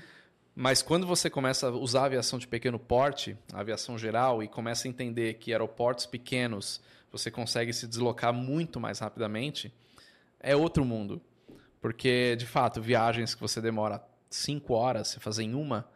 Eu fiz um, um, um- voo com uma empresa que é parceira nossa, chamada Mine2, que fica lá no Campo de Marte, está abrindo bases no Brasil, Legal. e você pode, por aplicativo, pegar um voo e tal. Olha que legal. E aí eu peguei um avião deles. é, Eu fui, fui voando o avião junto com o dono da empresa e tal. Você foi pilotando? Eu fui pilotando, que é uma categoria de avião que eu voo, né? Ah, Era tá. um Piper Minuano, um monomotor para seis pessoas. Eu saí do Campo de Marte fui para Paraty em uma hora de voo. Caramba. Então, você sair Uma de hora São é só Paulo... pra sair de São Paulo. Nossa, numa viagem dessa. É. Ontem você não saía de São Paulo. Ontem não, né? Então, você ter essa experiência de sair de São Paulo em uma hora, você tá em Paraty e faz o que você tem que fazer lá e volta e sobra tempo. Por exemplo, aeronave de asa rotativa, helicóptero. Eu fiz um vídeo uma vez com um grande empresário aqui da região de São Paulo. Ele tem um Bell 407, que é um helicóptero para seis pessoas. É, seis ou sete pessoas. E a gente fez a experiência saindo lá do ABC, tem um desses helicentros ali no ABC, é, em São Caetano. E a minha experiência que eu queria mostrar é: eu vou sair do helicentro do ABC e ir em vários pontos da Grande São Paulo. Não vamos pousar, mas vou fazer um Mas só- leve pairado só entendi. para mostrar o tempo de deslocamento. Nós saímos de lá, fomos para Guarulhos, fomos para Zona Norte, Zona Oeste, São Bernardo do Campo, voltamos para São Caetano. Ou seja, a gente deu a volta na, na, Na cidade. Na, na grande São Paulo, Sim. né? 38 minutos de voo. Caramba! Em 38 minutos eu não teria chegado nem, nem em Guarulhos de carro. Nossa, não teria. de, de mesmo. São Caetano, né? Então, assim, a eficiência é, é indiscutível. Tem um custo para isso, evidentemente, Ah, mas pra essa galera aí que. mas para galera que tempo Lógico. é dinheiro, né? Para todo mundo tempo é dinheiro, mas quando o tempo é eles muito mais dinheiro, Ainda, é verdade. aí faz muito sentido. Isso aí. Mas Então, mas é. Você acha que vai ser o futuro, sim? A não- Eu, eu acho, assim, tem muita gente que acha que é bolha. Ah, é? Já conversei com algumas pessoas da indústria e Ah. fala, cara, isso aí é bolha, isso aí não vai longe. Eita. Mas eu acho que assim, é um movimento tão grande, tão intenso, com toda a indústria visando isso, que eu não sei. Eu, eu acho que tem futuro, sim. Eu acho que não, não é bolha. Se pode ser uma bolha esse negócio da maneira que estão pensando, mas acho que vai evoluir, porque é uma nova fase da aviação, né? É um novo tipo de aeronave que Uhum. tá precisando, né? Precisando. Entendi que seria essa virada aí que você é, explicou. exato. Agora, esse de sair de casa, esquece. Não, Ah, não, isso aí esquece. Isso Isso aí aí, nunca. isso aí não vai acontecer. É mesmo? Isso aí eu posso falar. Pô. Não vou falar com toda certeza, né? Porque ninguém sabe. Vai que vai, vai acontece que a Skynet coisa. domina o, Ah, né, então, o mundo. aí? E, E aí, aí? os, os T-800 começam, né? Então, ou a gente vira tudo Matrix, sei lá, né? Mas eu acho muito difícil. Eu acho muito difícil. Você ter um negócio em casa, na sua garagem, que você sai e, e na hora que você quiser, que nem eu de volta para o futuro, recolhe as rodinhas lá e sai voando. É, Não, esse aí não, não é, vai Eu acho difícil. É mesmo, cara. Pô, Infelizmente, eu gostaria muito, mas seria é interessante. uma questão de né? espaço aéreo, certificação, é, licença de piloto. Não é todo mundo que, que, que conseguiria pilotar uma aeronave. Né? Você tem muita gente que não consegue nem dirigir carro. E tá dirigindo. Sim. Mas aí seria autônomo, né? Então, Aí você- autônomo sim. Então, você vem ali com o seu carro, aí, pô, ih, o trânsito tá ruim. Aí você apertaria um botão, pô, assumiria um sistema autônomo que. Então. É, mas aí a gente volta na questão de ter uma inteligência Sim. integrada. Não é Que é essa que é a livre. tecnologia que você acha É, que tá faltando é, aí. É, é. Tá. Acho que é isso aí. Mas O livre como tá é. aí. Tá. É. E a, e a certificação.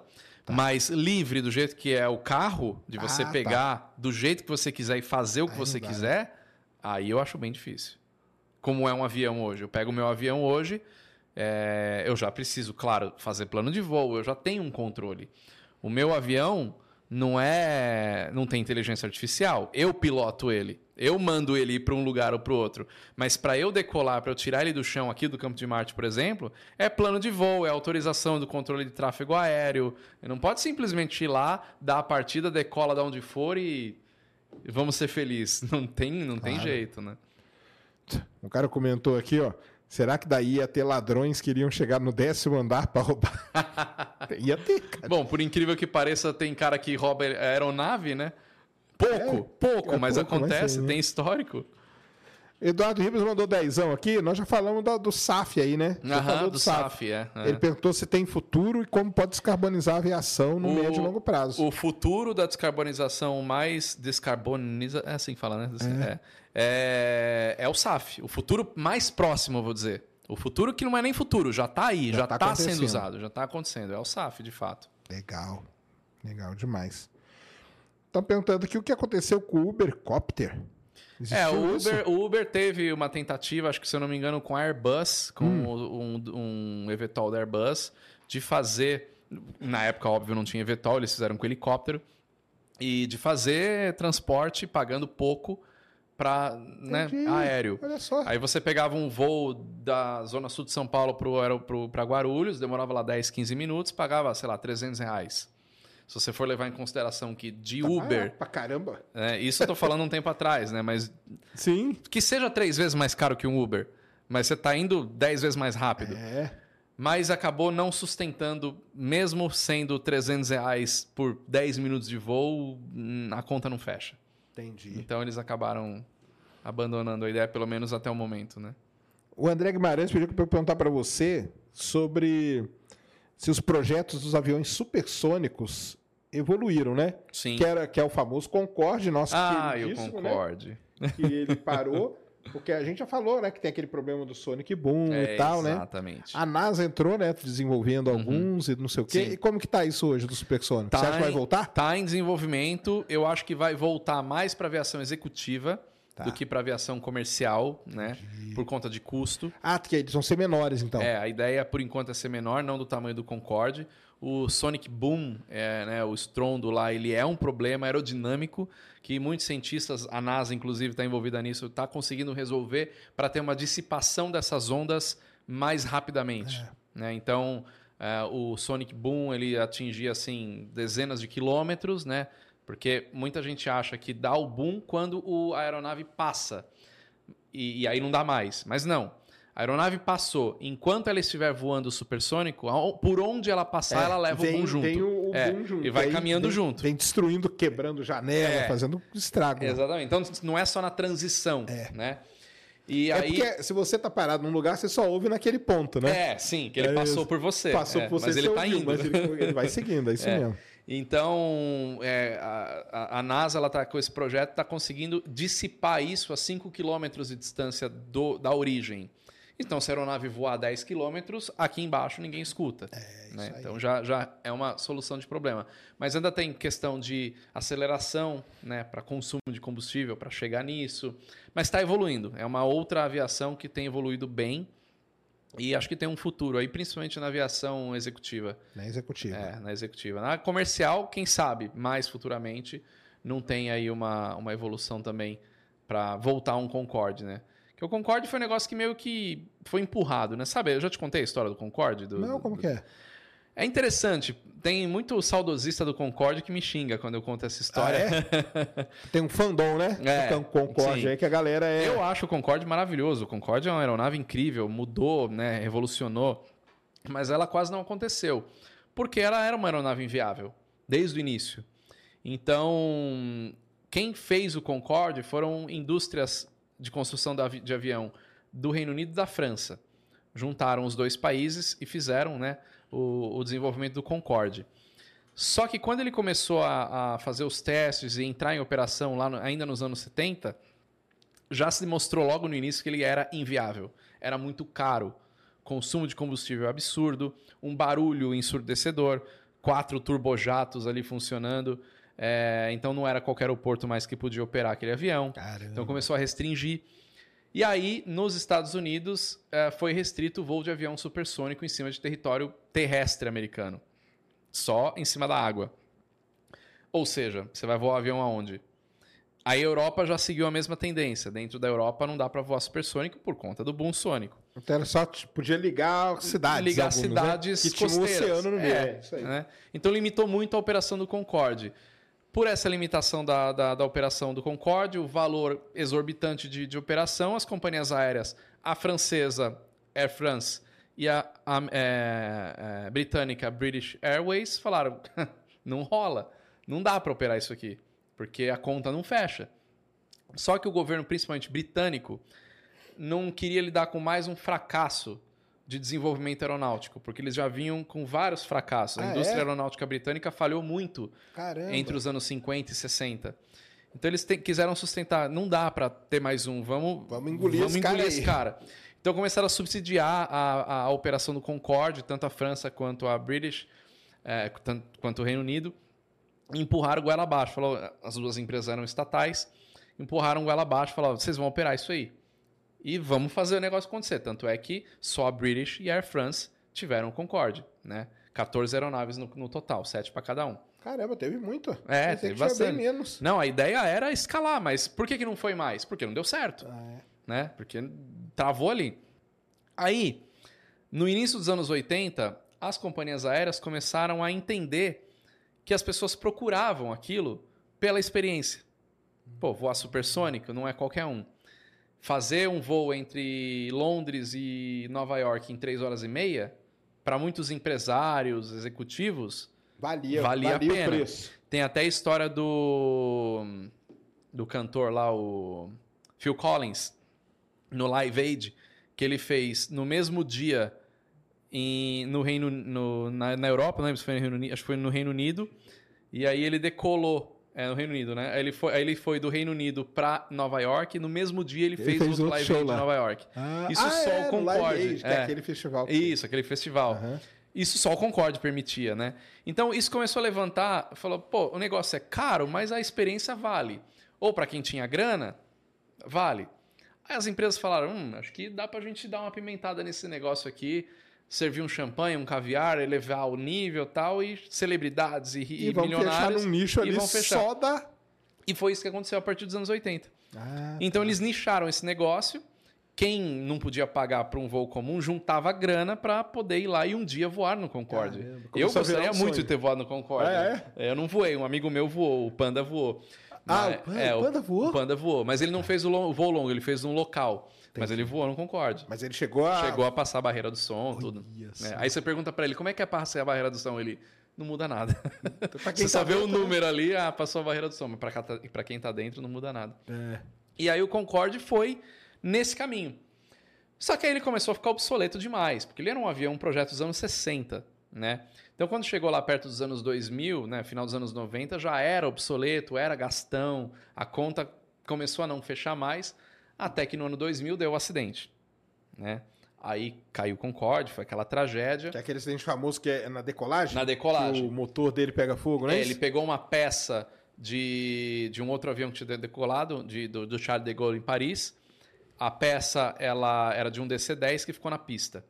O Concorde passou em cima, o pneu bateu, estourou o pneu e a borracha do pneu bateu no tanque e gerou uma vibração que deu ignição e pegou fogo. É. Isso na decolagem e então foi isso que aconteceu. Bom, ali os Concordes pararam de voar, entrou em todo um sistema de reforço de tanque e tal, mexeram em um monte de coisa.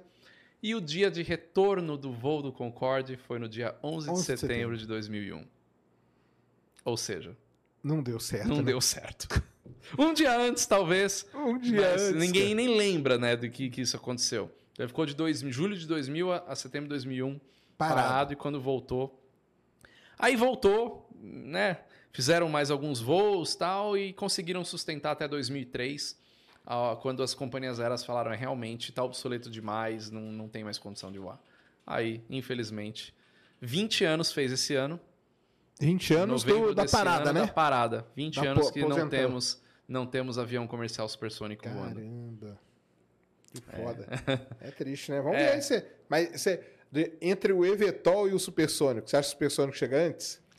E olha, eu, é? eu, eu, eu diria que tem duas é, três vertentes ali na indústria: o Evetol, o supersônico e o híbrido, né? ah, O- esse aí que a gente o tava falando antes. Híbrido, considero também é, é, o hidrogênio, to- Hidrogênio todos e tal. esses novos Esses combustíveis. aí né? mais... É. Tá. Então acho que cada um tá indo para uma diferença. A indústria tá focando em todos, acho que vem meio que em paralelo aí a coisa acontecendo. Ah, é? É uma nova revolução aí da, da indústria aeronáutica. Caramba. Ia ser legal ter os personagens. Aqueles executivos lá que, que voam alto pra caramba, aqueles jatinhos lá, eles chegam aqui, eles não são supersônicos, né? Não, não são supersônicos. Tem aviões atuais, eh, jatos executivos, estão bem próximos Bem da- próximo. Da, velocidade transônica, né? Que chega ali na, perto de Mach 1, Mach ponto 95, né? Entendi. Então é bem próximo, mas ainda não é supersônico. E voam em altitudes aí de 51 mil pés. Então é bem alto.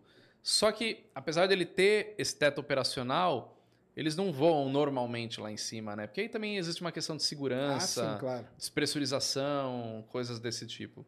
Mas eles são bem mais rápidos que os aviões comerciais, né?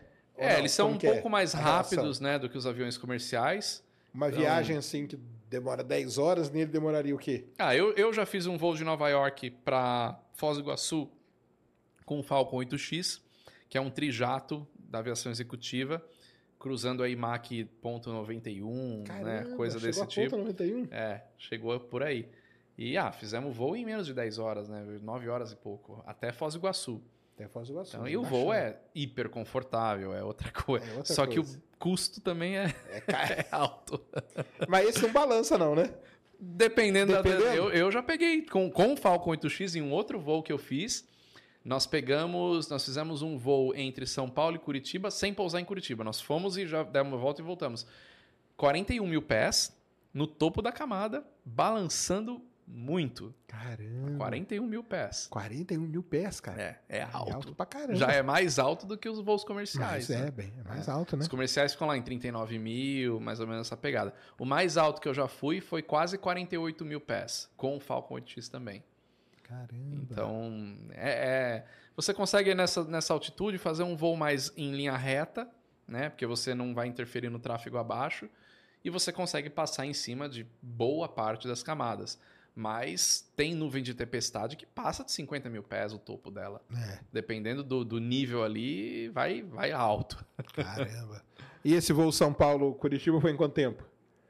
Ah, eu não lembro porque a gente foi e voltou, mas foi Ah, coisa tá. de. Não deu, não deu uma hora e meia entre, entre ida e volta, assim. Caramba, foi bem rapidinho mesmo, né, cara? É bem rapidinho. Que loucura.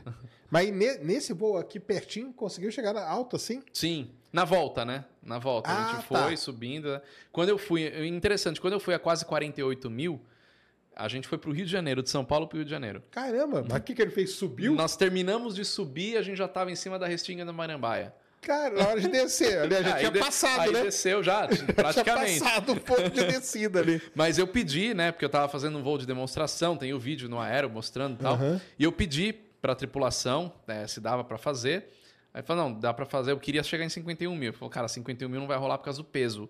A gente tem mais gente, o pessoal da, da fabricante, né? Os meus parceiros lá estavam a bordo, então não tinha como. Falou, se tivesse só nós dois aqui, dava pra subir pra 51 mil. Mas, cara, foi muito engraçado. Chegar na Restinga da Marambaia, no Rio de Janeiro, já vem do Rio de Janeiro. Sim. che- chegou no topo ali. Aí começou a descer assim, né?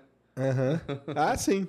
Quase na vertical, né? É. E a subida, foi como? Foi uma subidona, assim? Foi rápido? Ou não, ele foi subindo... Então, não, pra chegar lá em cima, ele não subiu tão rápido, mas sempre quando eu faço esses voos de demonstração com o fabricante, principalmente com a Dassault, que é a fabricante desse avião, a gente faz uma decolagenzinha de alta performance, que é aquela decola e puxa pra mostrar a potência que o bicho sobe que nem uma flecha. Caramba! É bem legal. É bom que você gosta, né? É. Ainda bem que você gosta. Eu não acho legal. Com a força Gzinha ali, não Dá, dá? dá, dá, mas não passa de muito de 2 Gs, não. É? Na, na decolagem, assim, não bate por volta de 2 Gs. Entendi. É tranquilo, 2 Gs é tranquilo. Do- Depende do seu, depende de quanto você pesa. é tranquilo pra você. Imagina eu pesava 185 quilos, É, 2G. vai pra 360 então, aí, quilos. aí é complicado. cara. 370, é, não, já fica difícil. Aí é complicado. Tem mais ali, Cris? Tem. Põe aí. Camila, Time Pink, fala Sérgio Fernando, amo os vídeos de vocês e queria chamar o povo de Curitiba e região para as últimas sessões do ano no Planetário do Colégio Estadual do Paraná, dia 9 e 10 de dezembro, com ida ao observatório no dia 9, se tiver tempo bom, lógico. Tá aí, ó, galera aí de Curitiba e região, ó, vai lá no cep.br.gov.br, é, PR primeiro, depois BR, tá? se inscreva lá e vá no planetário. E, e aproveite, aliás, todos os planetários aí, porque ela foi até bom ela ter falado. Dia 10, eu acho que o do Rio também entra em recesso, acho que o de São Paulo também. Você que não foi em planetário, vá, que é uma experiência muito legal. Tá aí dado o, o recado, Camila, do planetário. Ó, o planetário é bem legal, cara. Já planetário fui em alguns é, aí, planetário é sensacional. Eu fui cara. naquele de Chicago, sabe? O famoso lá que tem na. Ah, sim. É, eu não esqueci o nome, mas lá é bacana demais. Não, ali, no, ali nos Estados Unidos tem uns planetários muito foda. De Nova York é legal pra caramba. É, de Nova York eu fui também, é bem legal. Ele é impressionante. Fernando, cara, sensacional aí. Ah, eu queria te mostrar um negócio, eu não sei se você sabe. Eu não sei quanto você é ligado nessas maluquices aqui. Mas tem um voo que é um mistério até hoje, né? O MH370. Ah, sim. Uhum. Que a gente não sabe o que aconteceu com ele, né? Sim. Eu não sei se você já viu isso aqui, ó, que eu vou te mostrar. Você já deve ter visto. Abre aí, ó, Cris. É do Twitter, mas acho que você vai conseguir abrir. Os caras, tem uma, uma- Apareceu aí, um tempo pra cá, uma filmagem, que é essa maluquice aqui, quer ver só? Põe aí pra gente. Que é o. Vou... Ih, vai pedir pra você entrar? Ah, pera aí que eu vou achar. De um outro jeito aqui. É um videozinho, cara. É Eu um acho vídeo... engraçado o nome novo do Twitter, né? Que o pessoal fala no X ou no X, sei lá, o antigo Twitter. O antigo Então chama de Twitter, pô. É, ué. Eu, eu só chamo de Twitter, tô É. nem aí pra esse negócio. Você tem que explicar, né? Você fala, ah, vou entrar no X, É, sou estranho. é que é um videozinho, cara, que. Deixa eu ver aqui se eu, se eu acho esse aqui vai abrir. Esse, esse ano foi 150 anos Santos Dumont, né? É, Santos Dumont de aniversário esse ano. Foi, né? Foi 150 anos. Por isso é na camiseta Por aí, isso né? eu tô vindo a caráter já. É. Aí, ó, abre aí esse videozinho aí. Vai dar pra, vai dar pra ver, não vai dar pra ver muito bem, não, mas vai dar pra ver o que, eu- que eu quero mostrar pra ele.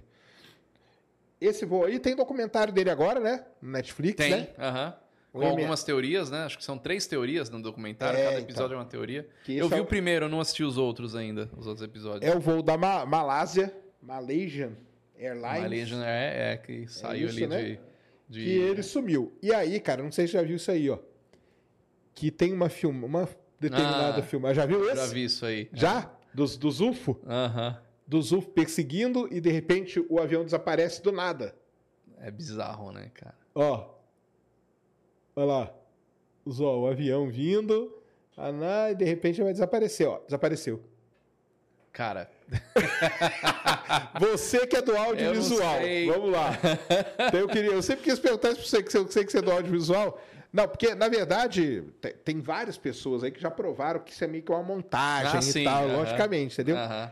Mas tem muita gente que fala que não é, Não, porque isso aí é eles muito vão fácil. Fazer uma analisando. montagem dessa é, É, é né? fácil. É, não, não, não é. Porque você já percebeu que toda imagem de OVNI é, É tudo assim. é, É, torta, tremido, tremida, pixelada. É. Ninguém nunca tem uma, uma câmera de alta definição para gravar um OVNI. é. né? Exato. Mas ali, claramente, também dá para fazer uma, uma análise mais minuciosa ali. Cara, mas tem gente que acredita e briga que foram esses três OVNI aí que É. ficaram circulando ele até que ele desapareceu.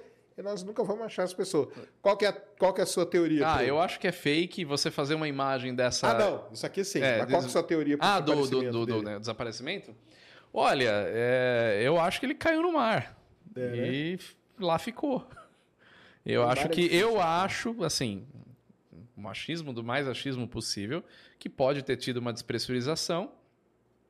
E quando despressuriza, posso até te contar uma, uma experiência que eu tive Hum.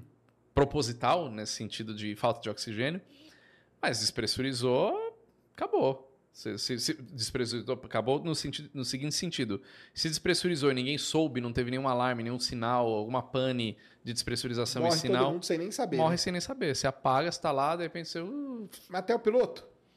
se, se não tem um alarme, como já aconteceu em alguns jatos executivos nos Estados Unidos, Sério? Caramba. despressurizou, vai vazando o, o ar ali, o cara não tem um alarme de despressurização, ele não percebe, quando ele Ah, percebe... Não é um, rombo que não é um rombo, avião, não. vai Entendi. vazando.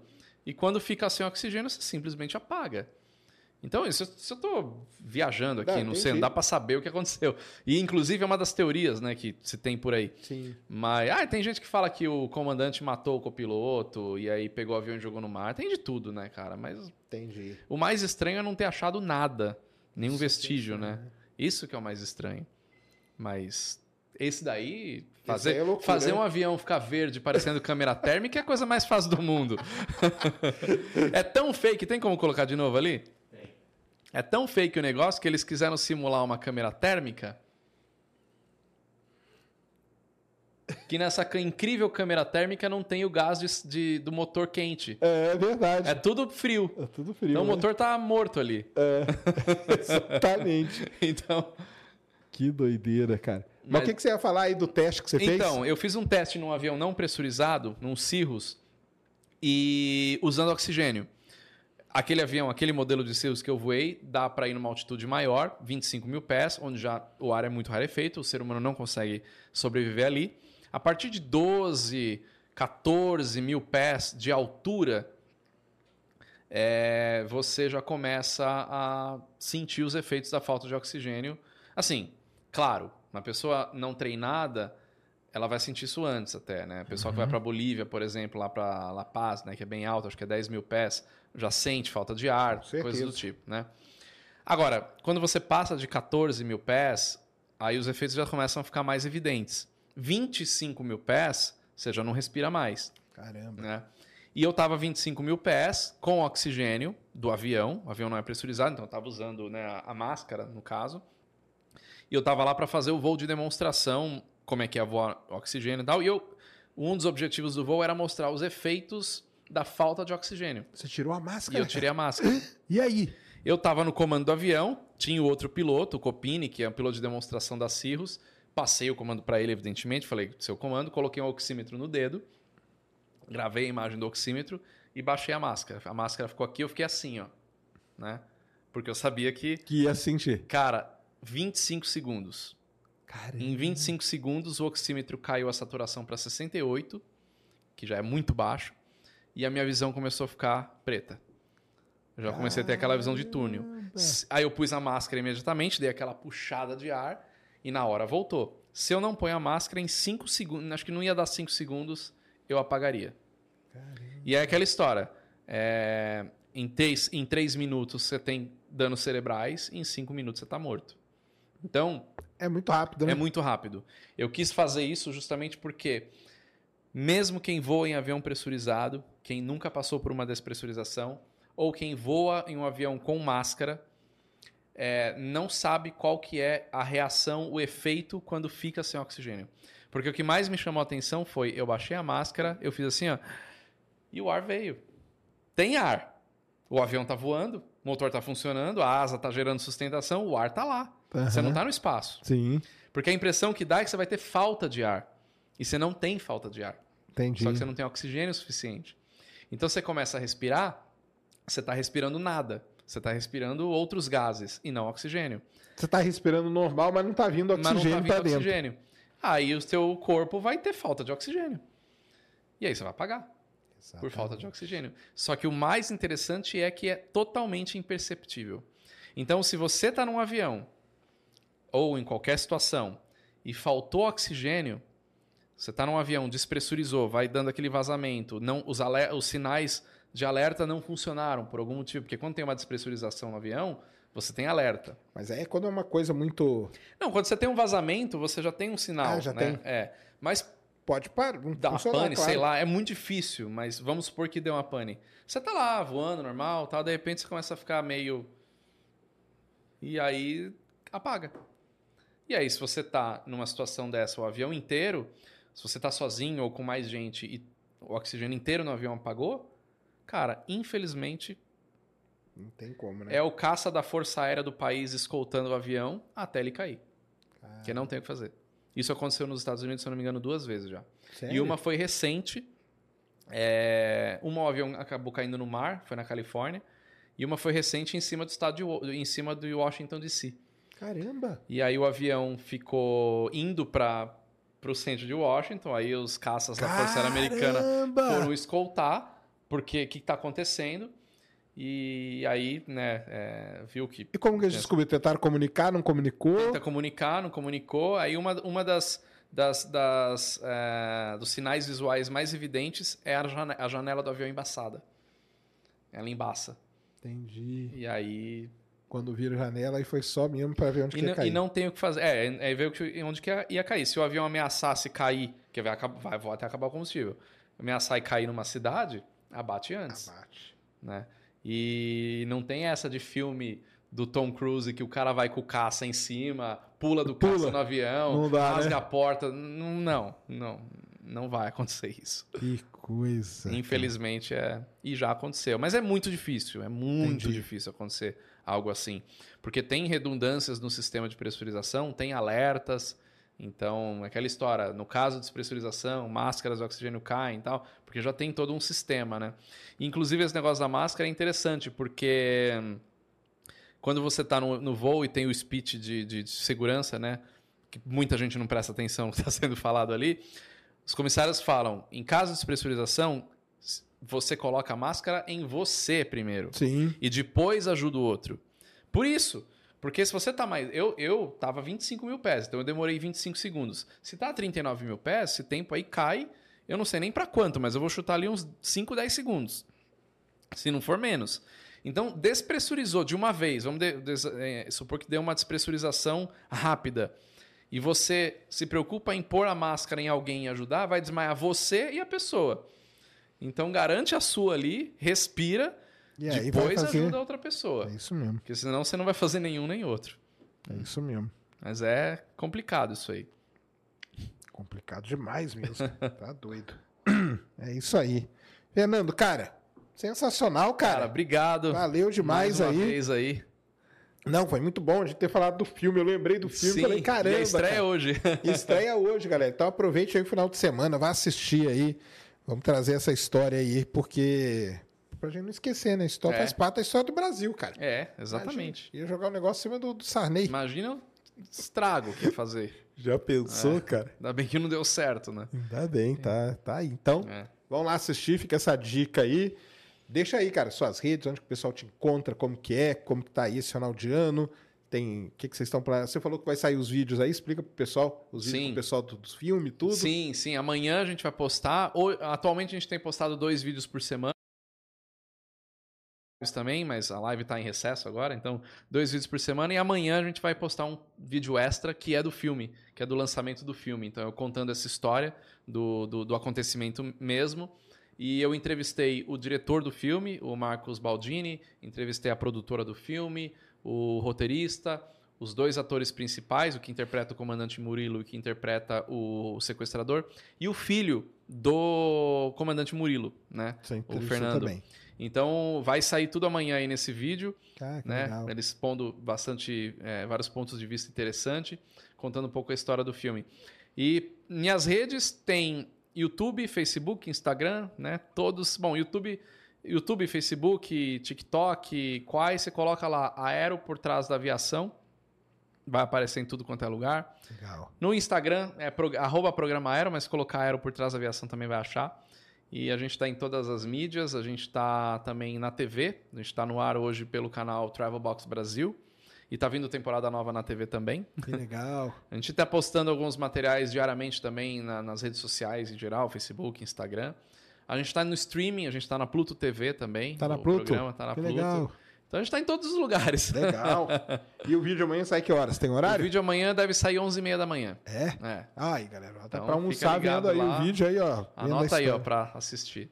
Que legal. Então sigam lá o Fernando e todo o trabalho dele, que é sensacional, Valeu, cara. obrigado. Muito obrigado mesmo aí por ter vindo de novo. Eu que agradeço, E- cara. Pode me chamar que a gente Ah, gosta não, de falar chama. de avião. É, não. Aviação é, é, é esse, esse mundo, né, cara? É muito dinâmico, né, cara?